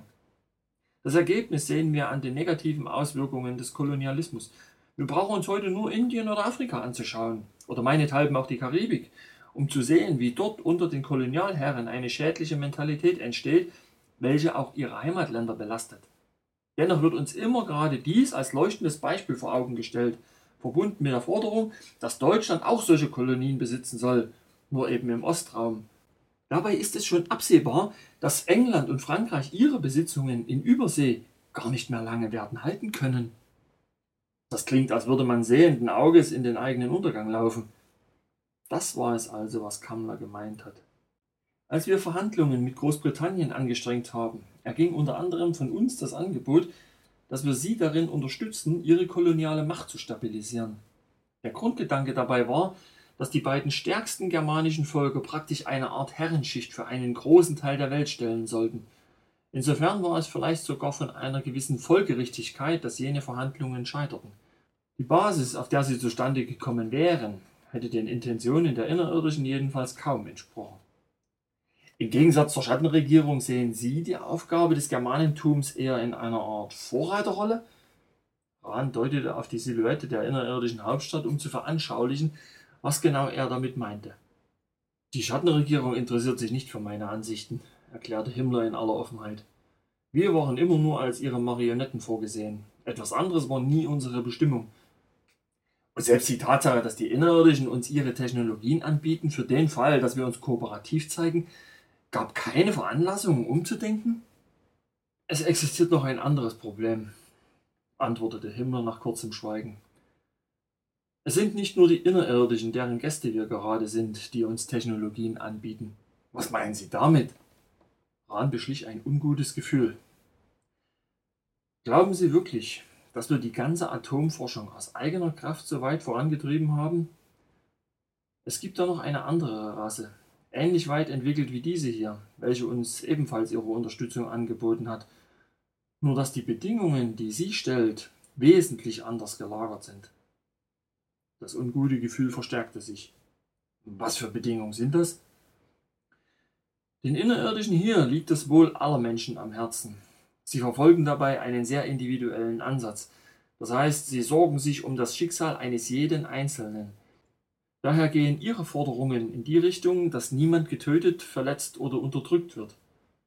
Wenn Sie das wissen, können Sie ermessen, welche Einstellungen die anderen haben. Rahn merkte, dass eine innere Kälte sich seiner bemächtigte. Kamners Warnungen bekamen plötzlich einen Sinn. Das sieht danach aus, als würde uns von anderer Seite eine Art rettendes Seil zugeworfen, praktisch die Möglichkeit, mit Hilfe der Vernichtungswaffen den Krieg doch noch zu gewinnen und den eigenen Herrschaftsbereich auszuweiten. Ich schätze, dass derartige Hoffnungen daheim geschürt werden, meinte Himmler. Die Wahrheit ist, dass man mich bei dieser Angelegenheit gewissermaßen außen vor lässt. Durch jene Auseinandersetzung, welche im Dezember 1941 stattgefunden hat, habe ich mich seinerzeit ziemlich ins Abseits befördert. Ich erhalte gelegentlich Berichte über gewisse Aktivitäten, die im Verborgenen stattfinden, nur dass sie sie eben vor mir nicht lange verborgen halten können. Daraus ziehe ich meine Rückschlüsse. Aber das verändert ja unsere gesamte Ausgangsposition, erwiderte Rahn erregt. Es ist, wie ich vorhin bereits angedeutet habe, wenn Sie den relativ beschränkten Raum unserer oberen Welt verlassen, so geht der Kampf dennoch weiter. Das Universum ist zweigeteilt. Es gibt die eine Seite und die andere. Und wir sind jetzt in der Situation, da wir entscheiden müssen, wo dabei unser Platz sein soll. Jetzt verstehe ich endlich. Rahns Erregung wuchs immer weiter an. Jetzt wird mir auch klar, worum man bestrebt ist, Sie, Reichsführer, vom Führer fernzuhalten. Man möchte erreichen, dass er diesen Weg einschlägt, und man fürchtet Ihren Einfluss und dass Sie ihn davon abbringen könnten. Brandt hat Ihnen erzählt, dass ich nicht mehr zum Führer darf? fragte Himmler stirnrunzelnd. Brandt, Piper und auch Kammler, bestätigte Rahn. Man macht sich große Sorgen deswegen. Er erwartete, dass der andere ihn an dieser Stelle ein weiteres Mal beschwichtigen würde. Zu seiner Bestürzung war dies jedoch nicht der Fall. Himmler schwieg nachdenklich. Aber es ist doch alles in Ordnung zwischen Ihnen und dem Führer? fragte Rahn vorsichtig. Ich meine, er hat ihr Urteil in allen Belangen doch stets geschätzt. Unser Verhältnis ist nicht mehr so, wie es früher einmal war, antwortete Himmler langsam. Ich habe Schwierigkeiten damit, offen mit ihm zu reden. Und das meine ich nicht nur im Hinblick darauf, dass man mir den Zugang zu ihm erschwert hat. Rahn wartete geduldig, dass Himmler weitersprach. Als dieser jedoch wieder in Schweigen verfiel, sah er sich zu einem erneuten Vorstoß gezwungen. Woran liegt das? Ich habe Ihnen doch vorhin erzählt, dass es ihm nicht gut geht, weil er unter diesen ganzen Belastungen leidet. In Wahrheit jedoch ist er ziemlich krank. Ich habe den Eindruck, dass es ihm jedes Mal, wenn ich ihn sehe, etwas schlechter geht. Er ist krank? wiederholte Rahn erschrocken. Was fehlt ihm denn? Er selbst hat mir mitgeteilt, dass es etwas Unheilbares ist. Aber ich bin nicht ganz sicher, was ich von dieser Aussage halten soll. Hat er Ihnen gesagt, was es für eine Krankheit ist? Sie erinnern sich doch vielleicht an Karl Brandt, den Bruder von Rudolf Brandt? Hahn überlegte. Richtig, die Gebrüder Brandt, der eine Jurist, der andere Arzt, der eine die rechte Hand Himmlers, der andere Hitlers Begleitarzt. Was ist mit ihm? Seit einiger Zeit lassen sie auch ihn nicht mehr zum Führer. Er darf ihn nicht nur nicht untersuchen, um eine Diagnose zu stellen, er darf ihm auch keinerlei Medizin verabreichen. Man befürchtet, dass er sein Wissen an mich weitergibt und überhaupt unter meinem Einfluss steht. Was vermuten Sie also? Gewisse Anzeichen kenne ich noch von früher her. Himmler hielt den Blick auf den Sand gerichtet. Ich meine, manchmal, wenn ich mit ihm rede, benimmt er sich wie ein Fremder. Dann agiert er wie ein völlig anderer Mensch, wie jemand, den ich überhaupt nicht kenne. Das nächste Mal ist er dann wieder normal. Dann dringe ich zu ihm durch und wir reden miteinander wie in alten Zeiten. Rahn beschlich bereits eine Ahnung, wohin das führte, aber er wollte es nicht glauben. Sie kennen das von früher her? Während der 20er Jahre ist er praktisch pausenlos umhergereist und hat seine Ansprachen halten müssen. Er war der Hauptredner der Partei und ihr wichtigstes Zugpferd. Ich habe als sein Stellvertreter bei der Propagandaleitung seine ganzen Reisen organisieren müssen. Und glauben Sie mir, das war eine Knochenarbeit. Unsere Geldgeber haben ihm keine Ruhe gegönnt. An einem bestimmten Punkt hat er damals gedacht, dass er es aus eigener Kraft nicht mehr bewältigen kann. Man hat ihn damals angewiesen, dass er es mit gewissen leistungssteigernden Mitteln versuchen soll. Was für leistungssteigernde Mittel? fragte Rahn, obwohl er die Antwort bereits kannte. Himmler hob den Blick. Kokain. Es hat auch ziemlich gut gewirkt. Sie waren ja zur selben Zeit in Frankreich und haben es leider nicht mitbekommen, aber seine Erfolge als Redner waren wirklich phänomenal. Doch das Rauschgift hatte natürlich auch seine Nebenwirkungen. Diese plötzlichen, extremen Persönlichkeitsveränderungen waren eine davon. Das war auch mit ein Grund, warum ich seinerzeit aussteigen wollte. Ich nehme an, dass er es wieder in den Griff bekommen hat, vermutete Rahn. Richtig, er hat eine Entziehungskur gemacht. Aber Sie befürchten, dass er jetzt wieder damit angefangen hat, Rauschgift zu nehmen? Etwa unter der Belastung des Krieges? Das würde er niemals tun, erklärte Himmler entschieden. Dazu ist er viel zu verantwortungsbewusst. Wir haben ja auch nicht mehr 1928. Er ist jetzt Staatschef und weiß, dass er für wichtige Entscheidungen einen klaren Kopf braucht. Aber ich fürchte, dass Sie ihn über diese Krankheitsgeschichte gekriegt haben. Vielleicht wissen Sie noch. Nein, das können Sie ja gar nicht wissen. Er blieb stehen. Hitler hat seine schwerkranke Mutter bis zu deren Tod gepflegt, als er 18 Jahre alt war. Das hat ihn für den Rest seines Lebens geprägt. Jeder aus seiner Umgebung weiß, dass er große Angst davor hat, selbst eines Tages schwer krank zu werden. Diese Angst ist wie eine persönliche Schwachstelle. Jemand könnte das ausgenutzt haben. Man redet ihm ein, er sei todkrank und verabreicht ihm dann angebliche Medikamente, bei denen es sich jedoch in Wahrheit um Rauschgift handelt. Meine Güte, das ist ja perfide. Was sind das nur für Leute? Ich meine, wer kommt auf solche Ideen? fragte Rahn angewidert. Sie wollen eben kein Risiko eingehen, entgegnete Himmler ernst. Und sie wollen auf jeden Fall die Kontrolle behalten. Bei Hermann Göring hat die gleiche Taktik auch ganz gut funktioniert. Inwiefern? Er leidet unter immer wiederkehrenden starken Schmerzen. Sie wissen vielleicht, dass er bei unserem Putschversuch im Jahre 1923 schwer verwundet wurde. Da er fliehen und sich verstecken musste, konnte die Verletzung damals nicht fachgerecht verarztet werden. Schon vor Kriegsausbruch hat man damit begonnen, ihm Morphium gegen die Schmerzen zu verabreichen. Aber die regelmäßige Einnahme von Morphium führt doch innerhalb kürzester Zeit zur Abhängigkeit. Es ist in der Tat nur noch selten möglich, ein vernünftiges Gespräch mit ihm zu führen. Rahn sah den anderen betroffen an. Er rekapitulierte. Hess in Gefangenschaft, Heydrich tot, Führer und Reichsmarschall in ihrem Wirken beeinträchtigt. Rahn musste an Pipers Worte denken. In der Tat schmolz ihre Führungsriege langsam, aber sicher dahin. Himmler schien seine Gedanken zu erraten. Es hat seinen Grund, warum immer mehr an mir hängen bleibt. Aber was können wir denn tun? Rahn fühlte sich auf einmal auf eine elende Art und Weise hilflos. Ich meine, wenn der Führer tatsächlich rauschgiftabhängig sein sollte, dann muss es doch auch eine Möglichkeit geben, ihn davon wieder loszubringen. Er müsste eine erneute Entziehungskur durchführen, bestätigte Himmler. Aber das ist nicht so einfach. Für den betreffenden Zeitraum wäre es unerlässlich, dass er sein Amt niederlegt. Und das ist in der gegenwärtigen Lage schlicht undenkbar. Das heißt, dass dann jemand für ihn einspringen müsste. Das geht nicht mitten im Krieg und in einer Situation, in der wichtige Entscheidungen getroffen werden müssen. Entscheidungen, welche die Weichen für die Zukunft stellen. Außerdem braucht ihn das Volk als Hoffnungsträger und Integrationsfigur. Die kämpfende Truppe sowieso, aber auch die Menschen an der Heimatfront. Ohne ihn würde alles bei unserer derzeitigen Krise in Kürze auseinanderbrechen. Er hält das Reich zusammen. Rahn wusste, dass er sich dieser Argumentation nicht widersetzen konnte. Er schwieg also, obwohl das Gehörte ihm große Sorgen bereitete. Himmler entging dieser Umstand nicht. Ich weiß noch nicht einmal, ob ich mit meiner Vermutung überhaupt richtig liege, erklärte er beschwichtigend. Es kann auch sein, dass er wirklich krank ist und Medikamente braucht, um arbeitsfähig zu bleiben. An diesem Punkt wurde Rahn klar, dass Kammler recht behalten hatte. Er wurde sich gerade seines Einflusses bewusst und der Tatsache, dass sein Urteil von Bedeutung war. Er hatte es nicht wahrhaben wollen und es so lange als möglich ignoriert. Zu sehr hatte er sich noch in der Rolle des Verfemten und Verbannten gesehen und war von seiner eigenen Unwichtigkeit überzeugt gewesen. Während ihres bisherigen Gesprächs war er sich gleichsam nur am Rande der Tatsache bewusst geworden, dass er durchaus in der Lage war, mit seinen Fragen und Äußerungen bestimmte Punkte zu unterstützen und dabei zu helfen, andere zu kippen. Dieser Umstand ließ sich nicht länger leugnen. Zudem erkannte er, dass sie nunmehr bei einem Thema angelangt waren, über das der andere bisher kaum mit jemandem offen hatte sprechen können. Doch nun war er hier.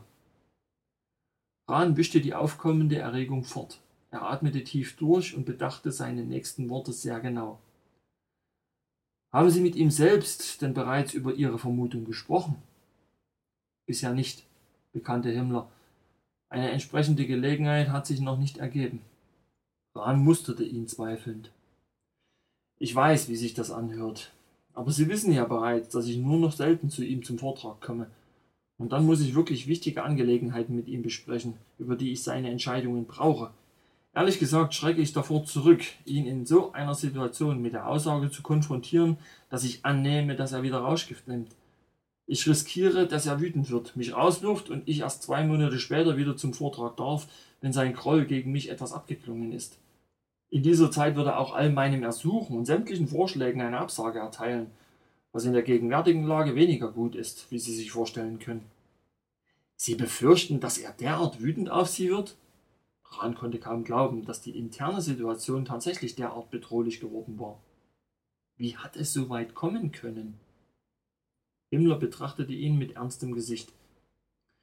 Haben Sie jemals versucht, einen Rauschgiftsüchtigen auf seine Rauschgiftsucht anzusprechen? Nein, räumte Rahn etwas kleinlaut ein, ich weiß nur noch, wie schwer es mir seinerzeit gefallen ist, mit dem Rauchen aufzuhören. Alle haben mich darauf hingewiesen, wie schädlich es für mich sei, aber ich wollte nichts davon hören und ich wollte es auch nicht wahrhaben. Die Menschen in meiner Umgebung haben sich Sorgen um mich gemacht, aber ich musste von selbst drauf kommen und ich musste es selber wollen. Dabei war der Entzug furchtbar. Das kann ich Ihnen versichern. Was mir dabei geholfen hat, war die Unterstützung meiner Freunde und Kameraden und dass ich diese Menschen nicht enttäuschen wollte. Sie waren ungefähr in der Mitte des Strandes in einiger Entfernung zum Meer stehen geblieben. Es wehte nunmehr eine stetige, angenehme Brise. Weiße Gischt wurde bis ans Ufer gespült. Himmler schien in Gedanken versunken. Sie haben recht. Ich muss mit ihm reden. Haben Sie das 1928 nicht auch so gehandhabt? hakte Rahn vorsichtig nach. Der andere beobachtete die Brandung. Damals hat Reden nichts genützt, obwohl ich es versucht habe. Er wandte sich ihm wieder zu. Deswegen habe ich ja alles hingeworfen und bin ausgestiegen. Das war das Einzige, was gewirkt hat. Das ist aber heute nicht mehr möglich. Aber Sie sind doch an die Front gegangen. Diese Geste ist nicht für ihn bestimmt gewesen. Ich wollte damit die Schattenregierung unter Druck setzen, damit ihnen klar wird, dass sie mich brauchen. Und das hat funktioniert und man hat sie zurückberufen? fragte Rahn skeptisch. Keineswegs. Meine Rückkehr hatte dann doch andere Gründe. Die Herrschaften arbeiten nach wie vor an einem Plan, der das Ziel hat, mich zu ersetzen. Wer soll sie denn ersetzen, wenn es mit Heydrich doch im letzten Jahr schon nicht geklappt hat? Meines Wissens sind sie momentan an Karl Wolf dran. Wolf? Rahn riss die Augen auf, als er an den ehemaligen Chefadjutanten dachte. Das ist nicht Ihr Ernst. Meine diesbezügliche Quelle ist sehr zuverlässig. Und Sie denken tatsächlich, dass er sich auf so etwas einlassen würde? Ich denke, dass ihre Chancen bei Wolf besser stehen, als dies bei Heidrich der Fall war. Letzterer war sich darüber im Klaren, dass man ihn nur als reinen Befehlsempfänger engagieren will, er für die Herren die Drecksarbeit erledigen soll und unter Umständen eines Tages sogar geopfert wird, wenn die Zeiten sich mal ändern und man einen Schuldigen braucht. Deshalb hat er das Angebot seinerzeit zurückgewiesen. Aber ich habe meine Zweifel daran, dass Wolf die Dinge ebenso beurteilt. Ich fürchte, er sieht nur die hohe Position und den Glanz, den sie mit sich bringt, wenn er repräsentieren darf. Vielleicht soll ich einfach mal ein offenes Wort mit ihm reden und ihm aufzeigen, dass dieses Angebot keineswegs seinen Interessen dient. Rahn erinnerte sich daran, dass er und seine Kameraden früher gern ihre Witze darüber gemacht hatten, dass sowohl Heidrich als auch Wolf mit der Möglichkeit geliebäugelt hatten, Himmler zu beerben, falls dieser aus irgendeinem Grund vor seiner Zeit abtreten sollte. Die Ambitionen der beiden waren innerhalb eines gewissen Kreises ein offenes Geheimnis gewesen. Dabei galt der eine zwar als hochintelligent, war aber bei Kollegen und Mitarbeitern aufgrund seines ehrgeizigen Naturells allzu unbeliebt, als dass er sich ernsthaft Hoffnungen hätte machen können. Der andere dagegen war zwar stets freundlich und charmant, stand jedoch auch in dem Ruf, ein wenig unbedarft zu sein, um es höflich auszudrücken. Insgesamt hatten Rahn und seine Kameraden die ganze Sache nie sonderlich ernst genommen. Umso mehr wunderte es ihn jetzt, zu erfahren, dass die Schattenregierung tatsächlich an beide Männer herangetreten war. Besteht wirklich eine reale Chance, dass man sie durch Wolf ersetzen möchte? Oder ist das nur Schattentheater? wollte er wissen. Nun, ich habe ihn bei Kriegsbeginn zu meinem Verbindungsoffizier im Führerhauptquartier ernannt. In dieser Eigenschaft hat er sich sehr gut mit Hitler verstanden, was andere wiederum zum Anlass genommen haben, es für ihre Zwecke zu nutzen. Immerhin hat man gerade innerhalb der letzten zwei Jahre alles Erdenkliche unternommen, um mich beim Führer in Misskredit zu bringen, und der Versuch dauert an. Das zeigt mir, dass die diesbezüglichen Pläne doch recht weit fortgeschritten sein müssen. Und wenn sie an der Front geblieben wären, hätte sogleich ein reibungsloser Wechsel stattfinden können. Selbst auf die Gefahr hin, dass es wie ein Vorwurf klang, Rahn musste diesen Gedanken einfach aussprechen. Es entstand wieder eine Pause. In dem Moment, da ich mich dazu entschloss, an die Front zu gehen, hatte ich den Eindruck, dass es ohnehin keinen Unterschied mehr macht, entgegnete Himmler ruhig. Rahn sah einen Ausdruck in den Augen des anderen, den er lieber nicht hätte sehen wollen. Ratlos senkte er den Blick. Es hat seinen Zweck auch nicht völlig verfehlt, fuhr Himmler unterdessen fort. Sie haben ja schon gesehen, dass Heinrich Müller inzwischen mit dabei ist. Rahns Kopf schnellte hoch. Ja, und das habe ich noch überhaupt nicht verstanden. Was um alles in der Welt hat der hier verloren? Ich habe Ihnen doch vorhin gesagt, dass manche Leute erst die Erfahrung des Krieges und des ganzen Elends brauchen, das dieser mit sich bringt, ehe sie ein Einsehen haben. Hinzu kommt, dass wir am Abgrund stehen und uns nicht mehr viele Möglichkeiten bleiben. All dies zusammengenommen stellt eine Motivation für gewisse Leute dar, Ideen, welche sie bisher abgelehnt haben, jetzt doch eine Chance zu geben. Aber Reichsführer, Müller wurde doch im Auftrag der Schattenregierung eingesetzt, um Sie zu überwachen. Er hat dabei mitgeholfen, mich aus ihrer Umgebung zu entfernen, ebenso wie er es mit anderen Leuten gemacht hat. Sie haben recht, erwiderte Himmler ernst. Dennoch ist es ungemein wichtig für uns, die Gestapo auf unserer Seite zu wissen. Die Chance, Müller mit ins Boot zu holen, musste ich unbedingt wahrnehmen. Aber wie können Sie ihm denn noch vertrauen, nach allem, was geschehen ist? Wissen Sie überhaupt, wie sehr er mich seinerzeit im Verhör unter Druck gesetzt hat, damit ich Sie mit gewissen Dingen belaste? Rahn hätte es am liebsten laut ausgesprochen. Gleichzeitig wusste er, dass er genau das nicht konnte. Stattdessen musste er hören, wie Himmler sagte, Müller hat sich in der letzten Zeit sehr für ihre Rehabilitierung eingesetzt. Im Übrigen sollten Sie sich darüber im Klaren sein, dass Ihr Leben lange Zeit in den Händen der Gestapo lag. Also hat man Sie in gewisser Weise auch beschützt. Natürlich, weil die ihre ganz eigenen Interessen verfolgen.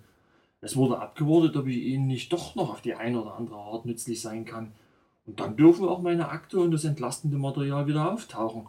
Und dabei soll ich noch gute Miene zum bösen Spiel machen? Rahn kochte innerlich vor Wut. Seinem Chef entging dies keineswegs. Es gibt ein paar Dinge, die Müller betreffen, von denen Sie nichts wissen können, Rahn, die aber dennoch wichtig sind. Da es sich dabei jedoch um sehr persönliche Angelegenheiten handelt, kann ich darüber leider nicht sprechen. Das werden Sie verstehen. Ich rede ja auch nicht mit anderen über Dinge, die Sie ganz persönlich betreffen. Ich kann Ihnen an dieser Stelle nur versichern, dass Sie, wenn Sie Bescheid wüssten, die Situation in einem ganz anderen Licht sehen und auch so beurteilen würden. Rahn musterte den anderen zweifelnd. Dieser sah ihm jedoch geradewegs in die Augen und ihm wurde klar, dass hier gerade sein Vertrauen eingefordert wurde. Jeder Mensch hat seinen eigenen Weg, und es ist immer gut, Verständnis für die Beweggründe eines anderen zu haben, bekräftigte Himmler. Ganz gleich, ob es sich dabei um einen Freund handelt, um jemanden, mit dem Sie zusammenarbeiten oder gar um einen Gegner. Es geht doch nichts über eine gut fundierte spirituelle Ausbildung? fragte Rahn mit einem leisen Lächeln. Vermutlich ist das so. Also gut. Innerlich seufzend gab Rahn seinen Widerstand auf. Wie sehen unsere nächsten Schritte aus? Sie setzten ihren Weg am Strand entlang fort. Die Dämmerung war bereits vollends hereingebrochen. Der Himmel war von tiefem Dunkelblau und das Weiß der Schaumkronen schimmerte geheimnisvoll auf den Wellen. Die Innerirdischen erwarten von uns, dass wir unsere Verhandlungsbemühungen fortsetzen. Sie haben diese Forderung im Frühjahr noch einmal erneuert. Damit rennen Sie bei uns doch offene Türen ein, bemerkte Rahn. Diese Forderung betrifft nicht nur unsere derzeitigen Kriegsgegner, sondern auch die Länder, welche wir besetzt halten. Oh, das könnte ein Problem werden. Die Verhandlungen mit Großbritannien müssen wir als gescheitert ansehen. Aber das ist nicht unsere Schuld. Wir haben von unserer Seite aus alles Erdenkliche getan und können das auch glaubhaft so darstellen, fuhr Himmler fort. In dem Moment, wo wir beide uns hier unterhalten, befindet Dr. Langbehn sich in der Schweiz und versucht dort Kontakt mit den Amerikanern aufzunehmen. Ja genau, erwiderte Rahn lebhaft. Als Sie vorhin von den Bemühungen der Innerirdischen sprachen, mit den Alliierten zu verhandeln, haben Sie nur Stalin und Churchills Reaktion erwähnt. Was ist mit der Roosevelt-Regierung? Meinen Informationen nach haben die Innerirdischen von dieser Seite bisher weder eine Zu- noch eine endgültige Absage erhalten, so dass man diese Entscheidung noch als offen betrachten kann. Rahn schickte sich an, die nächste Frage zu stellen, doch Himmler kam ihm zuvor. Das ist alles, was ich Ihnen im Moment zu diesem Thema sagen kann. Die Innerirdischen sind in der Hinsicht recht zurückhaltend, was auch verständlich ist. Ich möchte ja auch nicht, dass Sie den Amerikanern darüber Auskunft geben, wie weit unsere Verhandlungen mit ihnen schon gediehen sind. Falls das Bündnis zustande kommen sollte, erfahre ich vielleicht mehr. Und Dr. Langbehn verhandelt gerade mit Vertretern der amerikanischen Regierung? So ist es. Also keine Mittelsmänner mehr.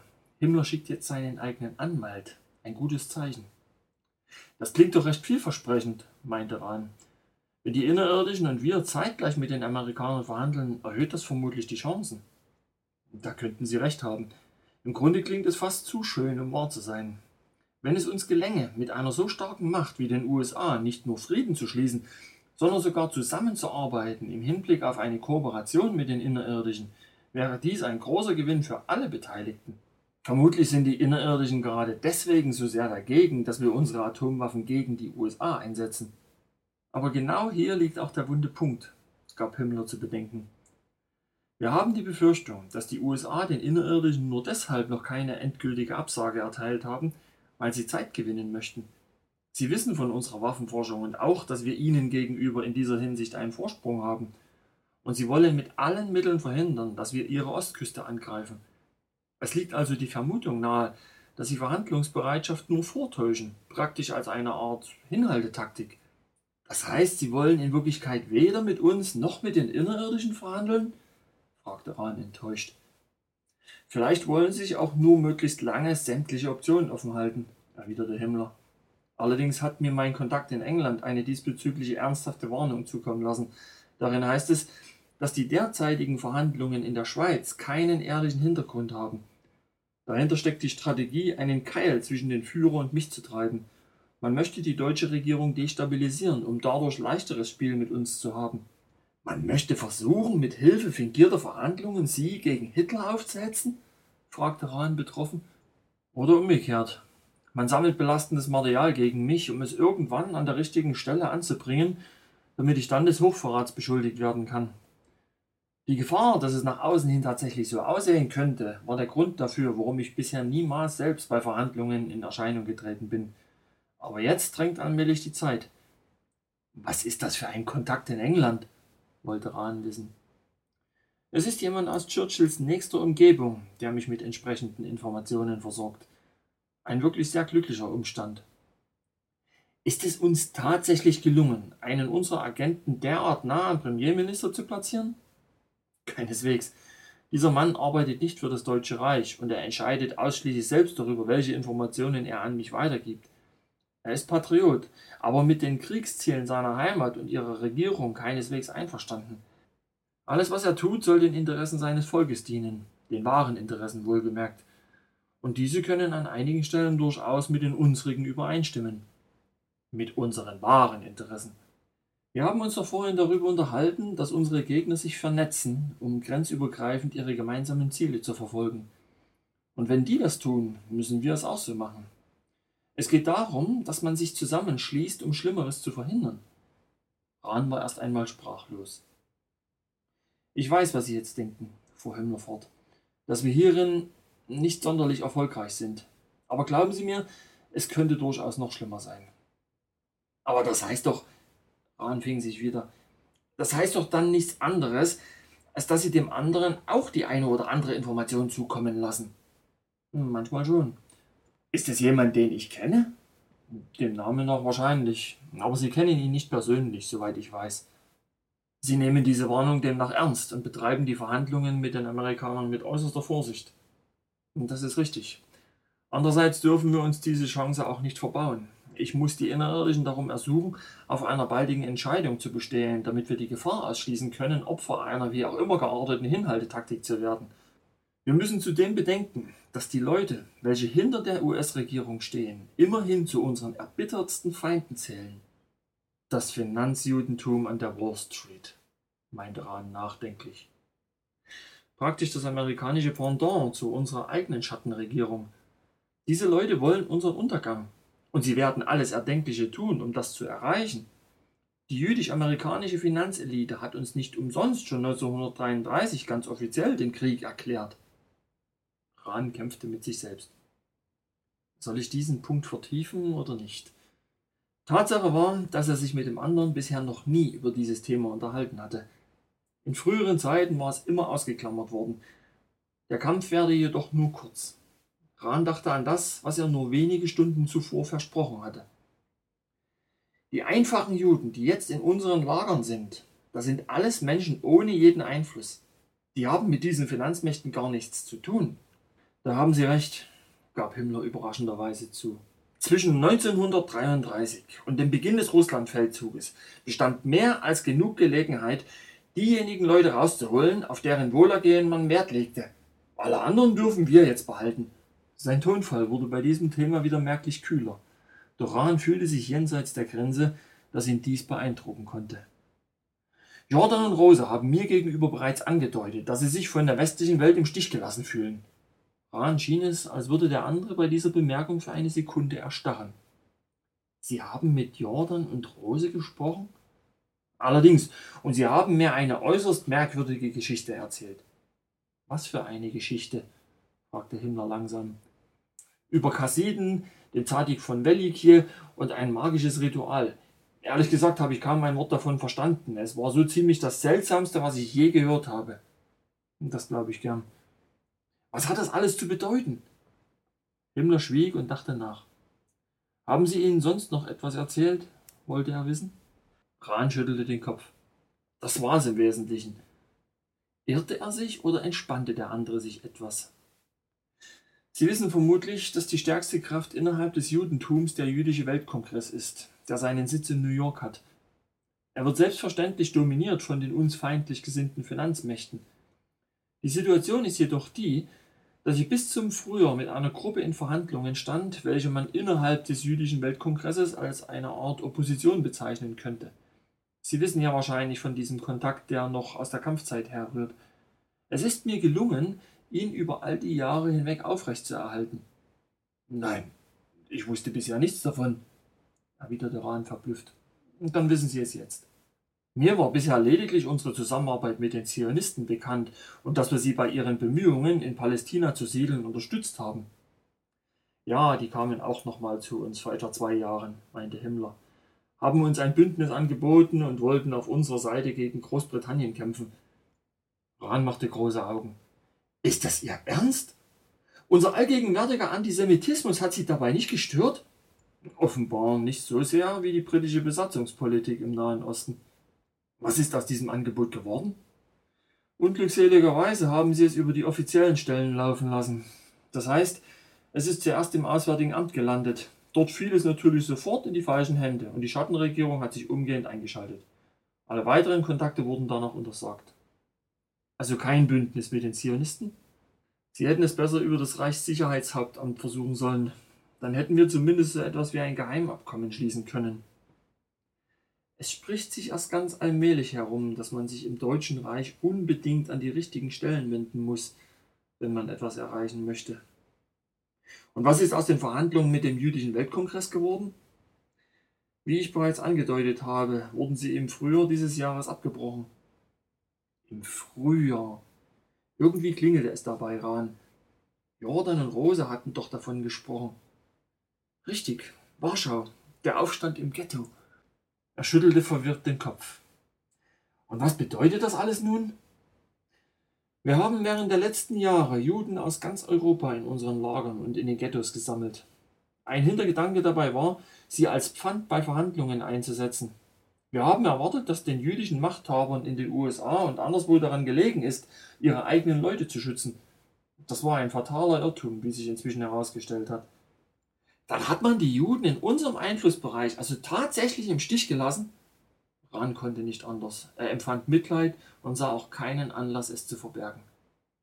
Die letzte Mitteilung, welche wir von jener Gruppe innerhalb des jüdischen Weltkongresses erhalten haben, lautete, dass man sich außerstande sieht, in irgendeiner Form zu intervenieren. Rahn zog die Augenbrauen zusammen. Wir haben angeboten, in unsere Judenpolitik einzulenken, wenn sie ihrerseits ihren Einfluss geltend machen, um die Alliierten dazu zu bewegen, von der Forderung nach bedingungsloser Kapitulation abzurücken, erklärte Himmler. Aber das haben Sie abgelehnt? Sie haben klargestellt, dass die Juden, welche sich jetzt noch in unserem Machtbereich befinden, ausschließlich unser eigenes Problem sind. Das Problem des Deutschen Reiches? Nein, Rahn. Himmler blieb unvermittelt stehen. Unser Problem. Das Problem der SS. Der Rest unserer Regierung hat das Thema auch schon längst abgehakt. Rahn spürte, dass ein beklemmendes Gefühl sich seiner bemächtigte. Aber Sie sind doch als Sklavenarbeiter vorgesehen. Der Blick, mit dem der Reichsführer SS ihn musterte, war unergründlich. Nicht alle von ihnen sind arbeitsfähig.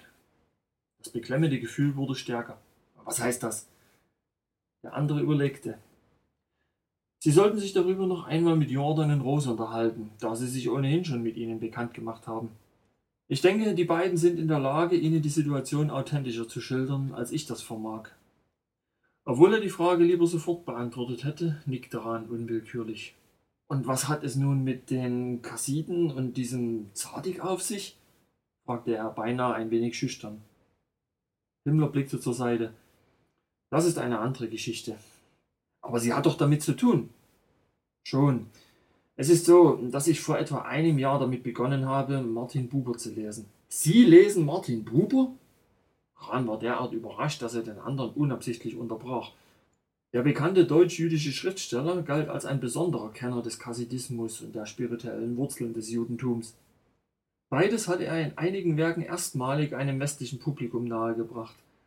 Selbstverständlich war er noch während der 30er Jahre aus Deutschland ausgewandert und selbstverständlich waren seine Werke im Deutschen Reich verboten. Es ist wichtig, entgegnete Himmler ruhig. Wir haben so viele von diesen Leuten in unseren Lagern. Es wurde Zeit, sich damit auseinanderzusetzen. Er zögerte. Hören Sie, dieses Thema ist wirklich sehr komplex. Es scheint so. Wir sollten vielleicht ein andermal ausführlicher darüber reden. Der Bedarf besteht offensichtlich. Rahn nickte und versuchte, sich wieder auf das ursprüngliche Thema zu konzentrieren. Was ist mit den Verhandlungen, welche die besetzten Gebiete betreffen? Langsam gingen sie weiter. Unseren polnischen Gesprächspartner hat man im April ins Meer fallen lassen. Vielleicht haben Sie schon davon gehört. General Sikorski, in der Tat erinnerte sich Rahn daran, vom Flugzeugabsturz des Chefs der polnischen Exilregierung gelesen zu haben. Wir standen in Verhandlungen mit ihm? Man muss davon ausgehen, dass dies der Grund für seinen mysteriösen Unfall war, bestätigte Himmler.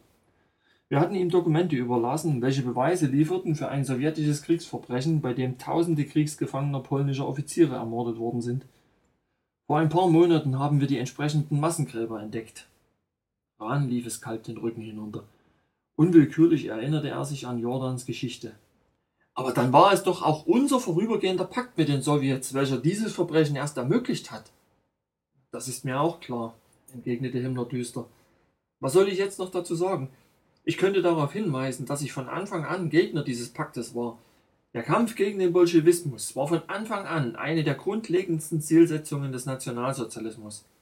Durch jenes Bündnis mit Stalin haben wir gleichsam die Axt an unsere eigenen Wurzeln gelegt und uns damit unglaubwürdig gemacht. Dabei basierte jene Entscheidung selbstverständlich ausschließlich auf pragmatischen Erwägungen. Wir mussten uns in unserem Krieg gegen England und Frankreich den Rücken frei halten. Zudem waren wir in jener Situation auf die russischen Rohstofflieferungen angewiesen. Aber darüber jetzt noch zu diskutieren, würde uns im Moment auch nicht weiterhelfen.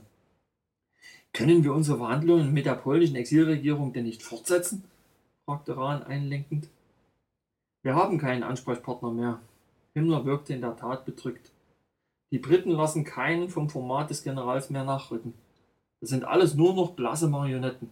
Churchill weiß sehr genau, dass die Polen trotz allem, was zwischen uns vorgefallen ist, sehr gute Gründe hätten, sich unserem Kampf anzuschließen. Ich denke, das Vorhaben, Polen Stalins Machtbereich zuzusprechen, wodurch es zur dauerhaften Besatzungszone werden wird, ist bereits beschlossene Sache. Und wie steht es mit Russland selbst? Das können Sie sich wahrscheinlich schon denken. Unsere Verhandlungen mit dem Fürsten Turkul und seinen Leuten sind in dieser Hinsicht recht weit fortgeschritten. Ein Mitglied der Fürstenfamilie hat inzwischen ganz offiziell sein eigenes Büro in Berlin, von wo aus er unsere Zusammenarbeit koordiniert. Das heißt, Sie setzen hier auf die Anhänger der alten zaristischen Monarchie. Rahn dachte daran, dass hinter diesen immerhin ähnliche okkulte Kräfte standen, wie dies auch bei den Nationalsozialisten der Fall war. Dennoch hatte er seine Zweifel. Wollen Sie wirklich diese Leute dahingehend unterstützen, dass sie ihr Land zurückbekommen? Wenn Sie andeuten möchten, dass der Gedanke, die früheren Eliten wieder einzusetzen, um anschließend auf sämtliche Ansprüche hinsichtlich des Ostraumes zu verzichten, daheim auf wenig Gegenliebe stößt, dann liegen Sie damit durchaus richtig, antwortete Himmler. Andererseits ist der Krieg mittlerweile in eine Phase eingetreten, in der wir auf jede Form der Unterstützung angewiesen sind. Das ist das Ende der Selbstherrlichkeit. Hinzu kommt, dass unsere Verluste an der Front inzwischen Ausmaße angenommen haben, welche eine ausgedehnte Siedlungspolitik im Osten ohnehin unmöglich machen. Obwohl Himmlers tonvoll nach wie vor sachlich war, wusste Rahn, dass dem anderen jener Umstand ganz besonders nahe gehen musste. Sie haben sich um diesen Punkt persönlich sehr intensiv bemüht, bemerkte er. Himmler versuchte es mit einem Achselzucken zu überspielen. Das Land ist schließlich groß genug, und mit den Zaristen wären wir uns sicher schon irgendwie einig geworden. Für deutsche Siedlungsprojekte im Osten im gegenseitigen Einvernehmen gibt es genügend Beispiele in der Geschichte. Mir ging es vor allem darum, ein gesellschaftliches Gebilde zu erschaffen, in dessen Rahmen es möglich sein sollte, gewisse Neuerungen zu testen, und zwar abseits der engen gesellschaftlichen Strukturen des Altreiches und fern von diesem ganzen Spießbürgertum mit seinen verstaubten Ansichten, nickte Rahn. Dieses Ansinnen verstand niemand besser als er. Rahn ließ seinen Blick über die dunklen Wellen schweifen und dachte dabei an das schöne Land jenseits des Meeres. Andererseits, vielleicht ergibt sich diese Möglichkeit noch auf andere Art und Weise. Dann besteht demnach die reale Chance, dass wir mit den Russen zu einer gütlichen Einigung kommen? Rahn war kaum noch überrascht, als Himmler auf diese hoffnungsvolle Frage recht skeptisch reagierte. Glauben Sie mir, das klingt nur in der Theorie gut. Die Wirklichkeit sieht so aus, dass Russland momentan der Ort auf der Welt ist, welcher der Hölle am nächsten liegt. Es wird Jahre, wenn nicht Jahrzehnte dauern, das Chaos, welches dort entstanden ist, zu beseitigen und die Folgen zu überwinden. Und wie sich die Beziehungen zwischen unseren Völkern dann gestalten werden, steht noch in den Sternen. Unser Hauptproblem ist, dass der Anspruch auf die Schätze des Landes daheim in der Tat so eine Art heilige Kuh darstellt, die nicht angetastet werden darf. Man begründet diesen Anspruch mit den zahlreichen Opfern unter unseren Soldaten, die während des Feldzuges bereits ihr Leben lassen mussten. Brand nickte schweigend. Dieses Argument hatte er bereits vorausgesehen. Daher wird man von dieser Forderung auch nicht abrücken wollen, fuhr Himmler fort. Mit der Ukraine haben wir das gleiche Problem. Im letzten Jahr ist es mir mit viel Mühe und Not gelungen, die Erlaubnis zu erwirken, eine ukrainische Waffen-SS-Einheit aufzustellen – man hat sich mit Händen und Füßen dagegen gewehrt und immer wieder auf das Postulat vom slawischen Untermenschen hingewiesen, welcher keinesfalls in die Elite aufgenommen werden darf und so weiter und so fort. Sie müssen wissen, dass alle Völkerschaften, die in die Waffen-SS Eingang finden, sich dadurch ein gewisses Mitspracherecht erstreiten, was die Zukunft ihres jeweiligen Volkes anbelangt. Es gibt daheim bestimmte Kreise, welche diese Entwicklung mit äußerstem Argwohn beobachten. Aber sie sind dennoch mit den Ukrainern zu einer Einigung gelangt. Die Aufstellung einer eigenen SS-Einheit wurde schließlich genehmigt. Sie darf nur nicht den Namen Ukraine führen, weil man bei ihnen keinen Nationalismus schüren will. Man verbietet anderen, was man für sich selbst als selbstverständlich in Anspruch nimmt. Rahn war gegen seinen Willen beinahe ein wenig belustigt. Sie müssen bedenken, dass Erich Koch Reichskommissar in der Ukraine ist, erwiderte Himmler. Er ist erfolgreich dabei, das Land und seine Bewohner völlig auszuplündern. Im Moment sehe ich auch leider keine Chance, den Kerl irgendwie loszuwerden. Den hätte ich beinahe vergessen, murmelte Rahn.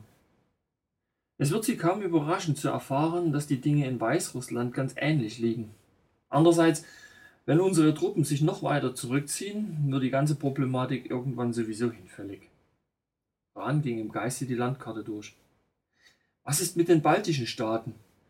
Da sehe ich keine Schwierigkeiten. Die waren es doch, welche uns dereinst gegen die Sowjets zur Hilfe gerufen haben. Die Slowakei, Ungarn, Rumänien sowie Bulgarien sind aus dem gleichen Grund mit uns verbündet. Auch wenn man nicht viel davon merkt, nickte der Reichsführer SS. Was ist mit Griechenland?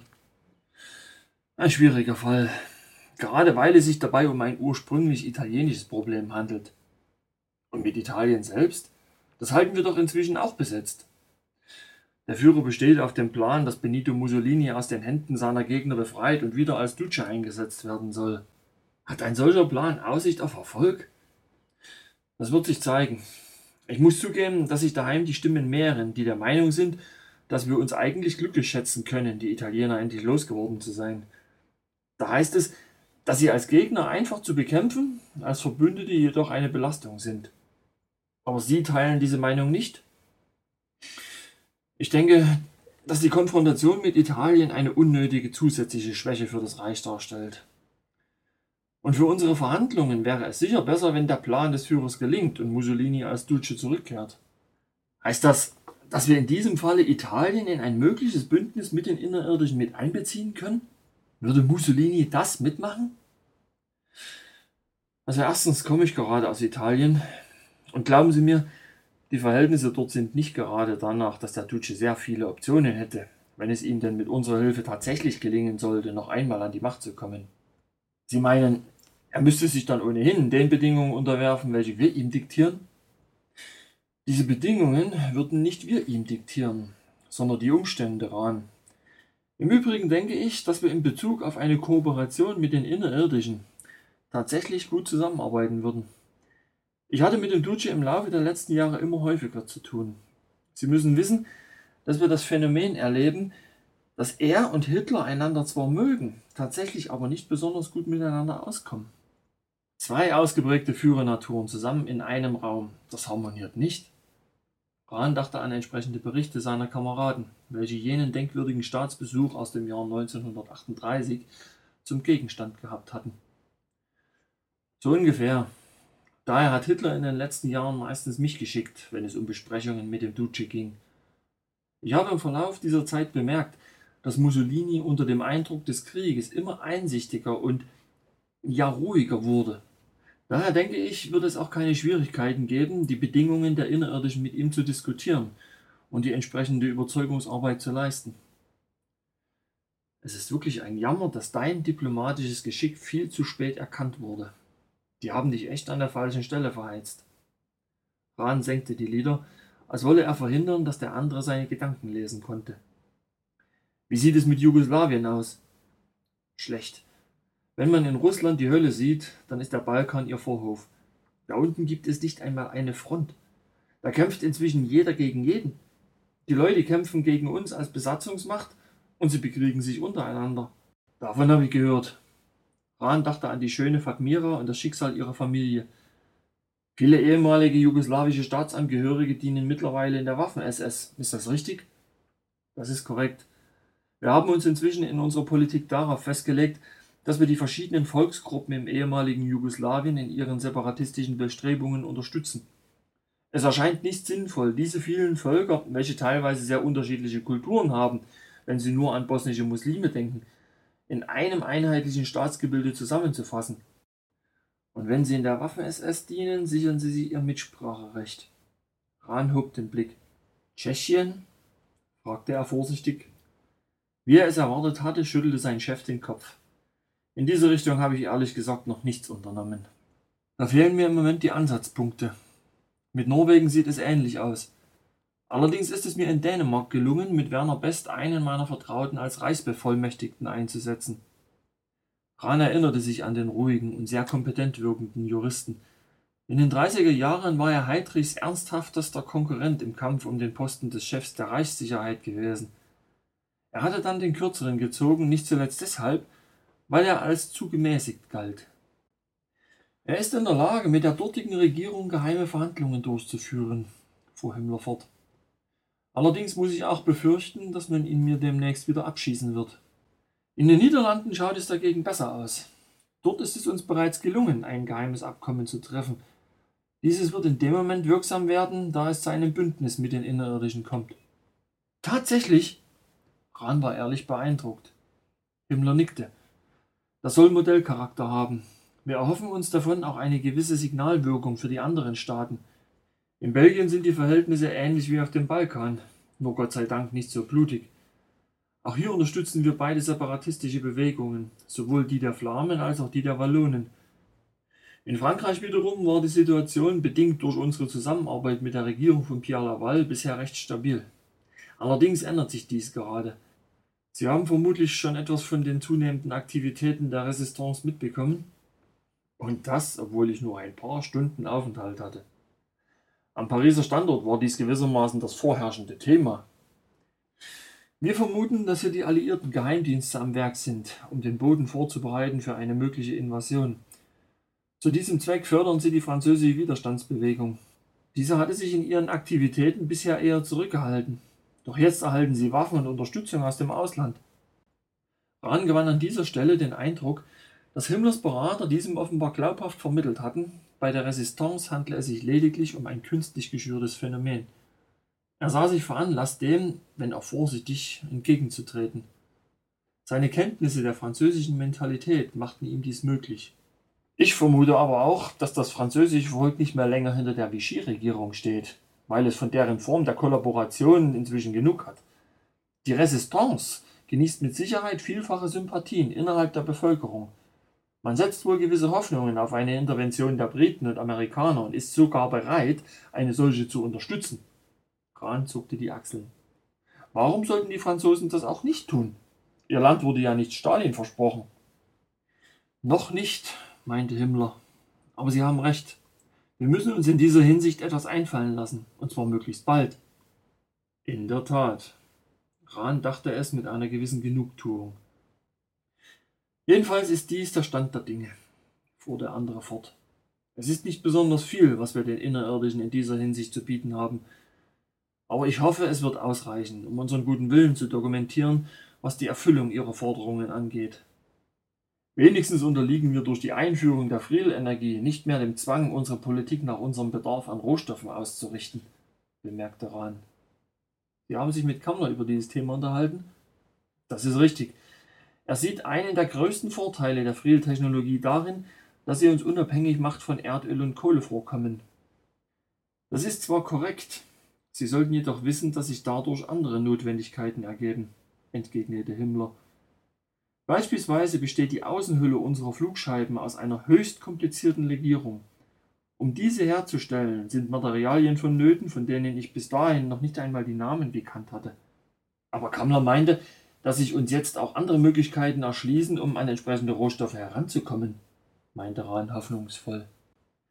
Was wir jetzt unbedingt brauchen, ist ein entsprechendes Handelsabkommen mit den Innerirdischen, bestätigte Himmler. Handelsabkommen. Rahn sah sich erstmalig mit der Tatsache konfrontiert, dass er sein Denken an neue Prämissen anpassen musste. Die Innerirdischen lehnten Geld als Zahlungsmittel ab. Also ging es hier wahrscheinlich um den Austausch von Gütern. Er dachte an die Situation seines Heimatlandes. Deutschland besaß eine Schwerindustrie, die im weltweiten Vergleich zwar als führend bezeichnet werden konnte, Trotzdem bezweifelte er, dass sie für die Innerirdischen von Interesse war. Das Reich verfügte auch über große Agrarflächen, doch wusste er, dass es sämtliche Erzeugnisse seiner Landwirtschaft in der derzeitigen Situation dringend selbst benötigte. Er stellte fest, dass er passen musste. Haben wir denn irgendetwas zu bieten, was für die Innerirdischen von Nutzen ist? Fragte er zweifelnd. Sie wären überrascht, war alles, was Himmler darauf antwortete, und es war klar, dass er im Moment nicht mehr dazu sagen wollte. Daher kam Rahn auf ein anderes Thema zurück. Was ist mit der Situation in den Lagern? Er hatte sich fest vorgenommen, diese Frage noch einmal anzusprechen. Er fühlte sich in gewisser Weise dazu verpflichtet. War sein Engagement in dieser Angelegenheit doch mit ein Grund gewesen, der zu seiner Verbannung geführt hatte, wenn auch vielleicht nur ein vorgeschobener. Himmler seinerseits schien sich bereits mit der Tatsache abgefunden zu haben, dass Rand offensichtlich entschlossen war, jedes unangenehme Thema direkt abzuhandeln. Ich muss zugeben, dass die Situation immer unübersichtlicher wird. Die meisten unserer Lager sind überfüllt. Wir haben nicht mehr genügend Personal für die Wachmannschaften, sodass wir kaum noch selbst die Kontrolle ausüben können. Also überlassen wir immer mehr Aufgaben den Häftlingen selbst. Vor dem Krieg waren wir noch ziemlich stolz auf unser Capo-System, warf Rahn ein. Und es funktioniert immer noch ganz gut. Es hält die Situation in den Lagern stabil und die Häftlinge weitestgehend unter Kontrolle. Allerdings hat es auch seine negativen Auswirkungen. Gewalt und Korruption sowohl unter den Häftlingen selbst als auch unter den Wachmannschaften, nickte Rahn. Richtig, bestätigte Himmler. Ich habe inzwischen eine eigene Abteilung innerhalb der SS-Gerichtsbarkeit geschaffen, welche sich speziell mit dieser Problematik befasst. Die Verantwortlichen sollen wissen, dass sie mit strafrechtlichen Konsequenzen rechnen müssen, und zwar ganz unabhängig von ihrem Dienstgrad. Karl Koch war ein prominentes Beispiel dafür, dass wir gewillt sind, in dieser Angelegenheit hart durchzugreifen. Sie haben an ihm ein Exempel statuiert? Ganz recht. Im Übrigen habe ich eine ganze Reihe der altgedienten Lagerkommandanten inzwischen abberufen und mit Leuten aus der Verwaltung ersetzt. Jetzt sitzen die Theoretiker in den Kommandanturen und können dort ihr Fachwissen anwenden. Außerdem hoffe ich, dass diese Leute immer noch loyaler und weniger korrumpierbar sind. Umgekehrt haben wir jetzt die Pragmatiker in der Verwaltung, da sie sich zuvor immer beschwert haben, dass diese sie im Stich lässt. Jetzt haben sie keine Hausmacht mehr, müssen die Vorschriften einhalten und können außerdem beweisen, dass sie tatsächlich guten Willens sind.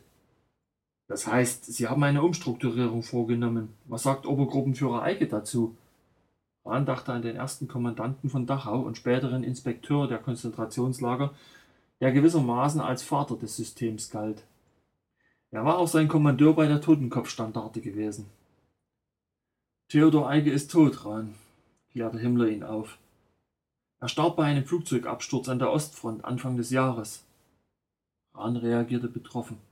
Das wusste ich nicht. Diese Maßnahmen sind alles, was ich im Moment tun kann. Ob sie greifen, wird sich noch herausstellen. Aber in der derzeitigen Situation stehen mir nicht allzu viele Möglichkeiten zur Verfügung. Das Problem liegt in den Lagern selbst. Im Grunde kann ich so viele Vorschriften erlassen, wie ich will. Wenn sie an Ort und Stelle nicht umgesetzt werden und ich nur Ausreden und falsche Angaben zu hören kriege, ergibt sich am Ende die Notwendigkeit, viele der Lager ganz aufzulösen. Aber genau das können wir nicht tun, solange der Krieg anhält. Deswegen habe ich auch bei diesem Problem auf unsere Verhandlungen gesetzt. Es ist wirklich zu wünschen, dass diese möglichst bald einen Erfolg zeigen. Am besten noch vor dem nächsten Winter. Ich verstehe. Rahn wollte nicht, dass ihr erstes Gespräch nach so langer Zeit einen negativen Beigeschmack erhielt. Daher empfand er es als notwendig, sich zu erklären. Ich nehme an, dass ich als Verbindungsoffizier über diese Dinge Bescheid wissen muss. Die Leute hier werden mir entsprechende Fragen stellen. Die Erklärungen, welche ich ihnen liefere, sollten gut fundiert sein. Und ich muss auch selbst dahinter stehen können. Selbstverständlich, pflichtete Himmler ihm bei. Das ist ein ganz wichtiger Punkt. Ich denke, Ihre vornehmlichste Aufgabe wird in der ersten Zeit darin bestehen, dass Sie eine reibungslose Zusammenarbeit zwischen unseren Leuten und den Innerirdischen gewährleisten. Falls die morgigen Verhandlungen erfolgreich sein sollten, werden wir einige Kontingente an Menschen von der Oberfläche hierher bringen. Sie müssen dafür Sorge tragen, dass der unvermeidliche Kulturschock für beide Seiten nicht zu extrem ausfällt. Ich bin ehrlich gesagt sehr froh darüber, dass Sie zurückgekehrt sind. Ich wüsste kaum, wen ich sonst mit dieser verantwortungsvollen Aufgabe betrauen sollte. Rahn nahm diese anerkennenden Worte dankbar zur Kenntnis. Ich komme mit den Menschen hier in der Tat gut zurecht, erwiderte er. Zwar fiel es mir während der ersten Gespräche teilweise noch schwer, mich an ihre Denkweise anzupassen, aber ich nehme an, dass dies mit der Zeit leichter wird. Das wird es auch, glauben Sie mir. Ich habe inzwischen einen ganz guten Eindruck davon bekommen, wie man Gespräche mit den Leuten hier führen muss, auch wenn ich zugebe, dass ihre Mentalität mich gelegentlich doch an meine Grenzen bringt. Aber das sind Herausforderungen, denen wir uns stellen müssen. Es ist ein merkwürdiges Gefühl, hinter all den Mythen, Legenden und fantastischen Überlieferungen plötzlich eine Wirklichkeit zu entdecken. Wir wollten es ja nicht anders. Jetzt müssen wir die ganzen Vorstellungen, welche wir bisher von dem sagenhaften Arkadien hatten, beiseite schieben und mit der Realität zurechtkommen. Himmler war wieder stehen geblieben. Ich hoffe sehr, Rahn, dass sie mit dieser Herausforderung besser fertig werden, als das vielleicht bei anderen der Fall ist, und dadurch in der Lage sind, zwischen beiden Völkerschaften vermitteln zu können. Das heißt, sie müssen zum einen das Verständnis der Innerirdischen dafür wecken, dass unsere Leute einige Anpassungsschwierigkeiten haben werden. Doch ihr Hauptaugenmerk wird den Menschen gelten, die wir hierher bringen. Sie müssen sie auf das vorbereiten, was sie hier erwartet, und darauf achten, dass es zu keinen Unstimmigkeiten und Missverständnissen kommt. Am besten, Sie nehmen sich aus jeder Gruppe die Führungspersönlichkeiten vor und schulen diese Leute, damit sie dann dieses Wissen entsprechend weitergeben. Ich verfüge, was derartige Aufgaben anbelangt, über keine besonders große Erfahrung, wagt daran an dieser Stelle einzuwerfen. Sie werden selbstverständlich Ihren eigenen Mitarbeiterstab bekommen, erwiderte Himmler, welcher diesen Einwand offensichtlich schon vorausgesehen hatte. Ich werde zusehen, dass ich Ihnen ein paar gute Leute schicke. Moritz Rose haben Sie ja bereits kennengelernt. Ich denke, dass Sie beide in der nächsten Zeit eng miteinander zusammenarbeiten werden. Rahn nickte, da er etwas derartiges bereits geahnt hatte. Er vermutete, dass er mit dem ehemaligen Kabarettisten gut auskommen würde und freute sich bereits auf die Zusammenarbeit. Da wäre noch etwas. Es war Himmler deutlich anzusehen, dass er überlegte, wie er ihm die nächsten Schritte möglichst schonend beibringen konnte. Die Menschen hier, und zwar so gut wie alle, soweit ich das mitbekommen habe, verfügen über eine besondere Gabe. Sie können Gedanken und Gefühle lesen. Diese Begabung ist bei den meisten ziemlich stark ausgeprägt. Diese Tatsache sollten Sie bei jedem persönlichen Kontakt unbedingt im Hinterkopf behalten. Ich sage das allen meinen Offizieren, bevor ich sie hierher mitnehme, und ich hoffe, dass die meisten von ihnen das auch verinnerlichen. Sie reden von Telepathie? wollte Rahn wissen. Telepathie, Empathie, wie immer Sie es nennen wollen. Wahrscheinlich ist es eine Mischung aus beidem. Ich weiß auch noch nicht, wie es genau funktioniert. Ob Sie unsere Gedanken hören, als würden wir sie laut aussprechen, oder ob Sie sie vielleicht in einer Art Aura einfach nur wahrnehmen. Obwohl es anscheinend so ist, dass jeder hier über diese Fähigkeit verfügt, so ist sie doch in unterschiedlich starker Ausprägung vorhanden. Hier in der Hauptstadt, wo wir es mit der fortgeschrittensten Rasse zu tun haben, ist sie bei den Menschen besonders stark vertreten. Rahn erinnerte sich sofort an seine Gespräche mit Rena und wie ihm dabei regelmäßig jener seltsame, intensive Blick aufgefallen war. Hatte sie in diesen Momenten seine Gedanken gelesen? Bei den Sachsen hingegen, welche noch nicht so lange Teil dieser Gesellschaft sind, vermute ich, dass jene Begabung lediglich in rudimentärer Form vorhanden ist. Mir sind jedoch, als ich zu Gast in den sieben Königreichen war, Schulen gezeigt worden, in welchen medial Begabte eine spezielle Ausbildung erhalten, die sie in ihrer Begabung fördert. Das ist ziemlich beeindruckend, meinte Rahn. Ja, nicht wahr?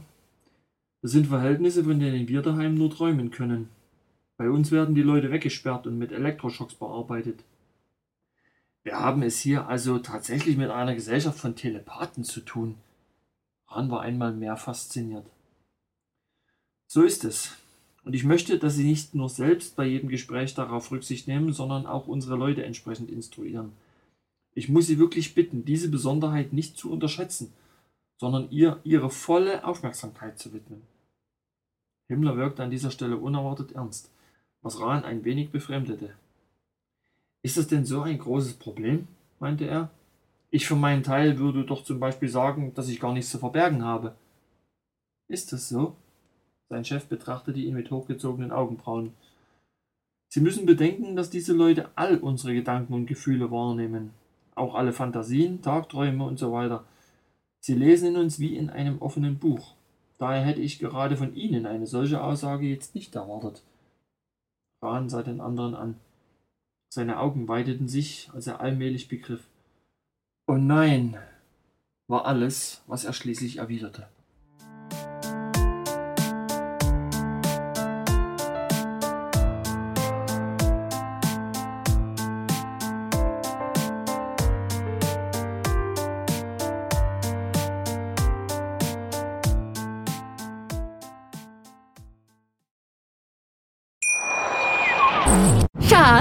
Bin neu verliebt. Was? Da drüben. Das ist er. Aber das ist ein Auto. Ja, eben. Mit ihm habe ich alles richtig gemacht. Wunschauto einfach kaufen, verkaufen oder leasen. Bei Autoscout24. Alles richtig gemacht.